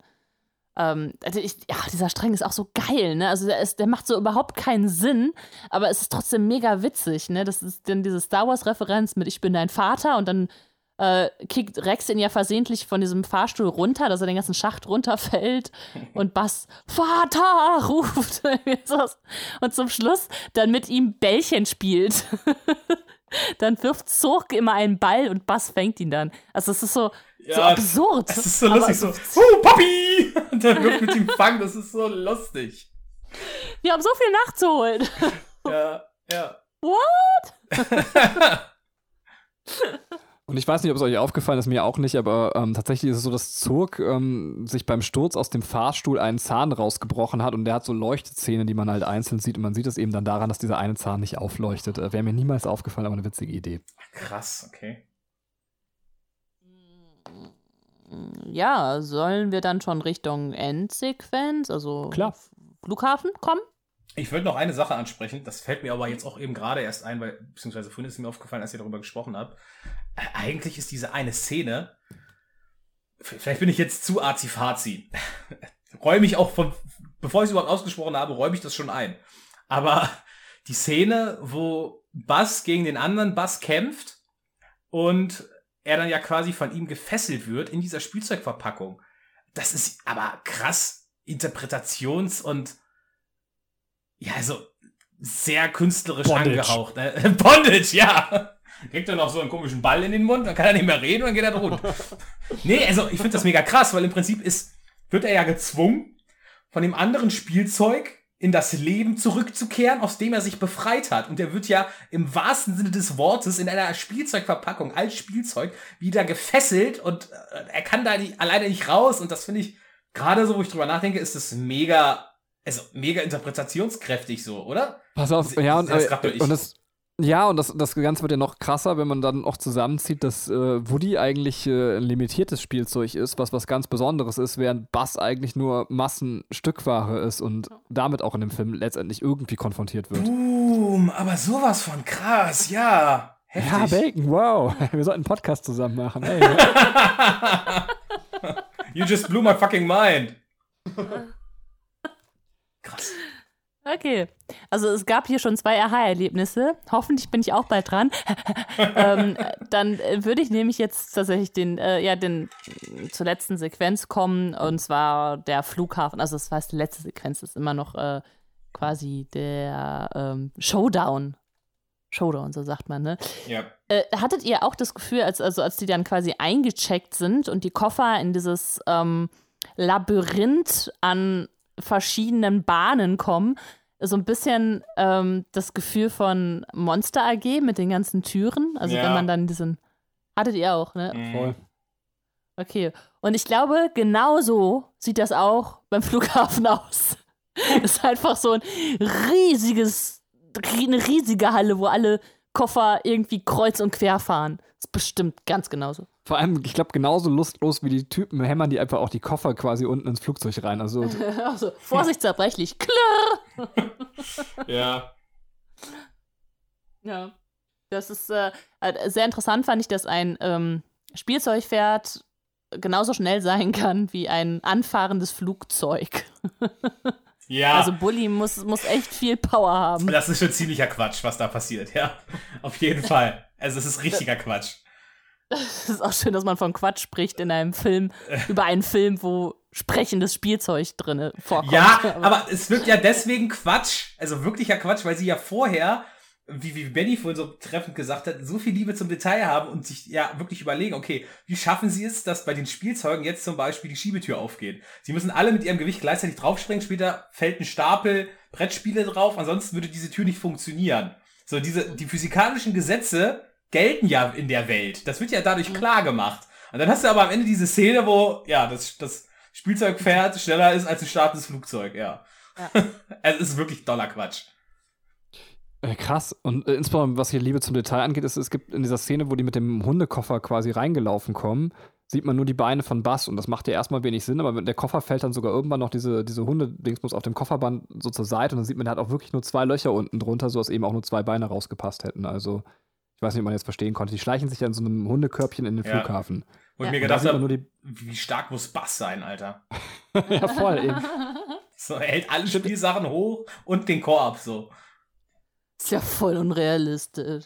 Ist Quatsch. Quatsch ist das, Katrin, Quatsch. Alter Quatsch. Am Ende haben die ganz viel Quatsch gemacht. Ja. Ähm, ja, tatsächlich habe ich gar nicht mehr so viel zu dieser Flugzeug-Szenerie zu sagen. Gibt es noch was von, von euch, eurer Seite? So ein typischer Showdown halt. Also, ähm, Ja. also was von Easter Egg-Seite kann man noch sagen, okay, die, die, äh, auf dem Führerschein steht wieder die A113. Also es ist äh, für alle, die jetzt noch nie einen Pixar-Podcast von uns gehört haben, aber dieser Klassenraum, in dem all die Animateure eben Unterricht hatten, den sie halt immer wieder irgendwie in ihren Filmen zitieren. Und man sieht irgendwo noch so diese komische China-Schnellimbiss-Box, die man halt in den Pixar-Filmen sehr gerne sieht. Ich habe gerade vergessen, wo man sie sieht. Das ist mir eigentlich auch relativ egal. Ich habe auch ehrlich gesagt vergessen, warum man sie eigentlich sieht. Ja, Was mache ich hier? Warum bin ich hier? Warum bin ich nackt? Bacon, bitte. Ähm, Weil ich es mir gewünscht habe, deswegen bist du nackt. ähm, Ja, ist das äh, aber, wenn so Rockstars sich so einen Zettel schreiben, wo sie ihre Wünsche für den Backstage-Bereich notieren, dafür gibt es einen Namen, oder? Ähm, Ja, Unverschämtheit, Fall. keine Ahnung, abgehoben. auf jeden Fall genau das hat sich Bacon gewünscht. Ähm, Ja, und ja. Jägermeister Slush-Eis. So, weiter. ähm, was ich cool finde bei diesem Showdown noch am Ende ist dann quasi die Auflösung oder das, wie soll man sagen, das, das Schicksal vom Stinkepiet. Ähm, weil er landet dann ja auch irgendwie, er ist ja das Spielzeug, was absolut nicht aus einer Packung genommen werden will und das ja nicht mit Kindern, also was ja nicht bespielt werden möchte von Kindern. Ähm, und dann landet er irgendwie in dem Rucksack von, von so einem Mädchen mit der Barbie-Puppe und dann diese Barbie-Puppe dreht sich noch zur Seite. Oh, du wirst Emily lieben. Sie ist eine echte Künstlerin. Und dann dreht sich so diese Barbie-Puppe um und du siehst die andere Seite ist so quasi wie in so einer makaber Two-Face von Batman. So die andere Hälfte ist völlig entstellt, so mit irgendwelchen Filzstiften und Eddings angemalt und die Haare abrasiert und so und er nur so, nein! So, das ist, das finde ich super. Ja, das ist mir auch gar nicht, also nicht so bewusst in den Kopf gesprungen. Jetzt erst, wo du es sagst, ist mir so richtig klar geworden, dass das für Stinkepedia sogar nochmal ein doppelt hartes Ende ist. Ähm, Ja. Ja, die, bei, mit dem Bösen wird immer abgerechnet bei, bei Toy Story. Also bei Sid, ähm, nee, Sid weiß ich ja. Doch, doch, Sid kriegt ja den, den Schreck seines Lebens durch, äh, durch die äh, Spielzeuge, die dann auf einmal mit ihm reden. Und Stinkebeat äh, kriegt auch sein verdientes Schicksal. Ähm, weil er ja nur egoistisch und gemein war. ja. Können wir noch mal Und über das. L, Ich Grunde wollte- äh, Bitte sprich weiter über L, genau. Ich wollte doch gerade noch was zu L sagen. ja, der, der, der dann ja, wie man dann am Ende weiß, wieder zurück in sein Hühnchenkostüm schlüpfen muss und Werbung für den Spielzeugladen machen muss, aber sehr deprimiert ist. Ja, ich dachte mir so von wegen, ich weiß, der Typ ist ein dummes Arschloch. So, der hat einfach einem Kind das Spielzeug im wahrsten Sinne des Wortes geklaut. Ja, also mega assi, kann man nicht irgendwie verantworten. Und der macht es nicht, weil er sagt, oh, ich bin so ein Liebhaber. So, es ist nicht so, als würde ich jetzt irgendwie einem Kind, was irgendeine limitierte Star Wars Figur hat und ich sehe, ja, der, der rührt damit in der Hundescheiße auf dem Gehweg rum, so, und der weiß das Spielzeug nicht zu schätzen. Ich sagen würde, ey, Kind, ich, ich biete dir was anderes an, lass uns doch tauschen. Ich gebe dir, weiß ich nicht, 50 Euro und du gibst mir dein Spielzeug, so das ist ja nicht so ein Typ, das ist ja nicht so eine Situation. Der klaut den und macht es auch nur, um sich selbst zu bereichern und äh, lässt ihn ja restaurieren und will ihn dann ja verkaufen. Aber ich habe mir so gedacht, die arme Sau, der bezahlt richtig viel Geld, um nach, nach Japan zu fliegen, nur um dann, als er in Japan ist, feststellt so, fuck, mein Gepäck ist weg. Und Ja. mein, meine, weiß ich nicht, meine 50.000 Dollar oder was, die ich eigentlich dafür hätte kriegen sollen, sind jetzt weg. So im Prinzip, als wenn du einen Lottoschein hast und dann verlierst du ihn. So, und das Ja. ist, oh, so bitter, ne? Aber er hat's verdient. Er ist ein Arschloch. So. Ja. Ja, krass, aber auch da habe ich nie drüber nachgedacht, wie es eigentlich mit der Figur letztendlich so, also wie er sich emotional fühlen muss. Aber ja, also ich finde das sehr treffend beschrieben. Ja. Ähm, Gibt's noch was? Ja, nur noch, ähm, eigentlich nur noch eine Sache, weil äh, das Aufeinandertreffen von Buzz und Jesse, oder jedenfalls, äh, Aufeinandertreffen ist ja vielleicht falsch gesagt, also zum Schluss kommt ja dann noch so raus, dass Buzz ja so voll mega auf Jesse steht. Ähm, kommt, kommt finde ich, sehr überraschend plötzlich. Also es ist so, okay, alles klar. Warum? Keine Ahnung, aber dann ist das jetzt halt so. Ja, ich weiß auch, was du meinst. Es wirkt so ein bisschen konstruiert am Ende, ne? So, Ja. es gab vorher im Film nichts, was wirklich darauf hingedeutet hat. Ich glaube nur, dass, also, dass er sie auf einmal toll findet. Er ist nur einmal kurz von Jessie so beeindruckt, weil sie ja auch so quasi dieses elegant Fallen macht. Und dann Mhm. sagt er so, oh, die ist aber eine Taffe, so, so nach dem Motto. Ja. Ähm, Aber ich habe das immer so ein bisschen gesehen als so ein, also ja, es ist mega cheesy und es ist konstruiert, aber ich fand das schon wieder, es hatte auch irgendwie Charme für mich, weil mich erinnert das an so ein klassisches amerikanisches Sitcom-Ende so, von so einer Sitcom-Folge so. Und am Ende Ja. stehen nochmal alle und lachen und hahaha, ups, dann hab ich wohl die Kekse aufgegessen, so nach dem Motto, oh, und alle lachen und sind fröhlich so. Und irgendwie, ja, es ist dumm, aber ich fand es trotzdem irgendwie schön. Ich bin jetzt gerade entsetzt von mir selbst, weil ich habe das nie hinterfragt und das, was sagt das über mich aus? So, also Porzellinchen ist ja schon an Woody äh, quasi vergeben und f- mein Bild ist einfach, jetzt kommt die nächste geile Ische und klar, wem wird sie dann zugeteilt? Dem zweiten Alpha-Tier im Raum. Also so, das ist mein Frau-Mann-Weibchen-Verständnis. Ich schäme Wow. mich etwas. Wow. Sie könnte, äh, sie könnte genauso gut eine Affäre mit Mr. Kartoffelkopf anfangen, ja? Und das wäre doch einmal total deep, weil Mr. Kartoffelkopf und Mrs. Kartoffelkopf sich scheiden lassen müssen. Das wäre auch gegangen, Pixar, ja? Toy Story 4. Ähm, Ja. oh nein. Da, da geht es auch um Patchwork-Familien und sowas, und was die mit ihren Kindern machen.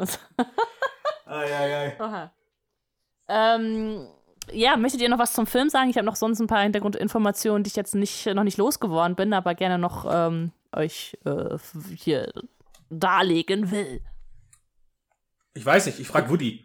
Ein Sheriff trägt seinen Stern immer mit Stolz. Ich glaube, das heißt ja, du sollst es erzählen. Okay. Puh, ein Glück. Ähm, also erstmal, äh, als klar war, dass, dass die ähm, diesen Film produzieren wollten, ähm, also dass das okay bekommen haben, war überhaupt noch nicht klar, dass äh, ob, ob die äh, Tim Allen und Tom Hanks, die ja die Synchronsprecher für halt Woody und Buzz sind, oder Buzz und Woody, muss man glaube ich sagen. Ja. Ähm, das war noch nicht klar und es war auch nicht klar, ob die den zweiten Teil nicht äh, quasi in Disney-Art machen wollen, also quasi im typischen Zeichentrick-Stil äh, und nicht halt äh, durch Pixar produzieren lassen.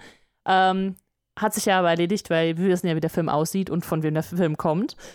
Ähm, dann hat sich die Animation äh, so ein bisschen auch natürlich weiterentwickelt und die hatten dann das Problem, dass sie wollten halt Staub darstellen. Ne? Das war die äh, Szene, die du gerade schon beschrieben hattest mit, mit dem Pinguin.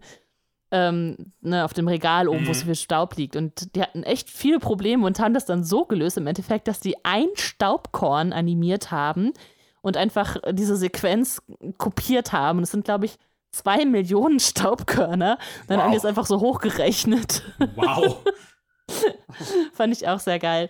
Ähm, es gibt noch die dramatische Geschichte, dass mitten in der Produktion ein, ein Fehler passiert ist. Da wollte irgendwer so quasi ähm, äh, die, die, Ordner neu anordnen oder irgendwas reinigen, keine Ahnung, was löschen und hat dann halt quasi alles gelöscht von, von, dem, äh, von der Pe Festplatte, also dass da irgendwie äh, sämtliche Daten verloren gegangen sind.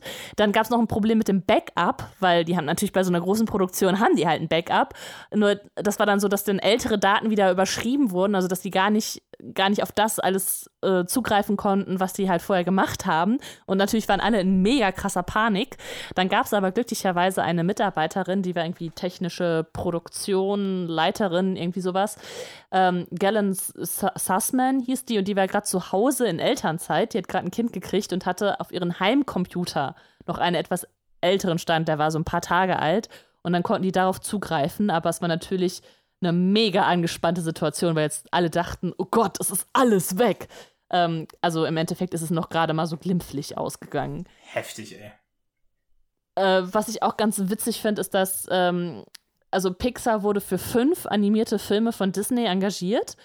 Und äh, dann kam ja raus, okay, das soll ein zweiter Teil sein von Toy Story und in diesen Vertragsbedingungen stand aber, dass es halt neue Teile sein müssen, weil Disney halt davon ähm, halt ein neues Set an Figuren haben wollte, um das dann halt im Disneyland als, äh, ne, als Welten halt zu präsentieren oder als äh, Fahrgeschäfte, keine Ahnung, also einfach diese, dieses Figurenset zu nutzen. Und wenn das jetzt halt ne, ein zweiter Teil ist, gibt es halt nicht neue Figuren. Und dann hat Jobs, Steve Jobs, der ja damals der, äh, der, weiß ich nicht, also den Pixar halt gehört hat, ähm, hat dann nochmal mit Disney verhandelt und die haben halt gesagt, okay, wir nehmen das halt außerhalb dieser fünf Filme, die wir vorab gesprochen haben, äh, neu in Verhandlung. Damit mhm. eben nicht, also damit die halt auch den zweiten Teil produzieren können. Ähm, und noch ein lustiger Fun-Fact zum Schluss. Das ist absolute Trivia, aber ich fand es sehr lustig, äh, dass äh, von den DVDs gab es so ein paar Fehldrucke, die in die Läden auch gekommen sind, dass mitten auf der DVD, mitten im Film von Toy Story, wurde, ähm, wurde die Spur, die Tonspur von High Fidelity reingeschnitten. Also total Was? unpassend. Und dann ähm, hört man halt John Cusack, John Cusack, lustigerweise, mehrmals Fuck sagen. das kann doch kein Zufall sein. Und ja, dann ähm, mussten die halt, also die, die, da gab es halt total empörte Eltern und so, und dann, die wurden dann halt wieder zurückgerufen, die, die DVDs. Das war halt auch wirklich nur ein kleiner Teil, aber es ist ultra lustig. Ich glaube, das ist, also wenn du so ein Ding hast, das ist bestimmt Millionen wert. Ja, ähm, glaube ich auch. Total geil. Ja, das war es jetzt auch äh, mit meinem kleinen Monolog hier, aber die, diese äh, Fakten wollte ich euch nicht vorenthalten. Dann bin ich auch fertig und ich glaube, wir sind mit dem Podcast dann auch am Ende. Ja, was mir noch eingefallen ist, weil du gerade so coole Fakten rausgegraben hast, dass ich zumindest bei meinen Easter Eggs mal sagte, habe ich mich bei Crazy Nate bedient, äh, dass man eben zumindest weiß, von welchem YouTuber ich das habe, damit Ehre wem Ehre gebührt. Jetzt ist er mir auch wieder scheißegal. So. Ja, ich habe ich hab meine Fakten aus Wikipedia. Hey. Ich aus meinem Hirn! Aus meinem Hirn! so, da haben wir doch allen Ehre gegeben. Ähm, vor allem Bacons Hirn. Hirn. Okay, Liebe Zuhörer, ich bedanke mich fürs Zuhören, liebe Mitpodcaster, ich bedanke mich fürs Mitpodcasten. Ähm, ich würde sagen, wir gehen äh, in die altbekannte Auf Wiedersehen-Runde, angefangen mit mir. Benny und der Gast hat das Schlusswort. Von meiner Seite vielen Dank, bis zum nächsten Mal und tschüss. Ja, ich bedanke mich auch vor allem bei Bacon, dass er sich die Zeit genommen hat. Vielleicht schaffen wir es ja bald mal einen Toy Story 3 Podcast aufzunehmen. Das wäre sehr großartig, vielleicht auch in drei Minuten. Und sag jetzt Tschö. Ja, vielen Dank, dass ich dabei sein durfte. Ähm, ich freue mich auf den Toy Story 3 Podcast, der dann zeitverzögert herauskommen wird. Bis dahin sage ich Tschö mit Ö, hauen Sie, bauen Sie. Und Woody, was sagst du zum Schluss?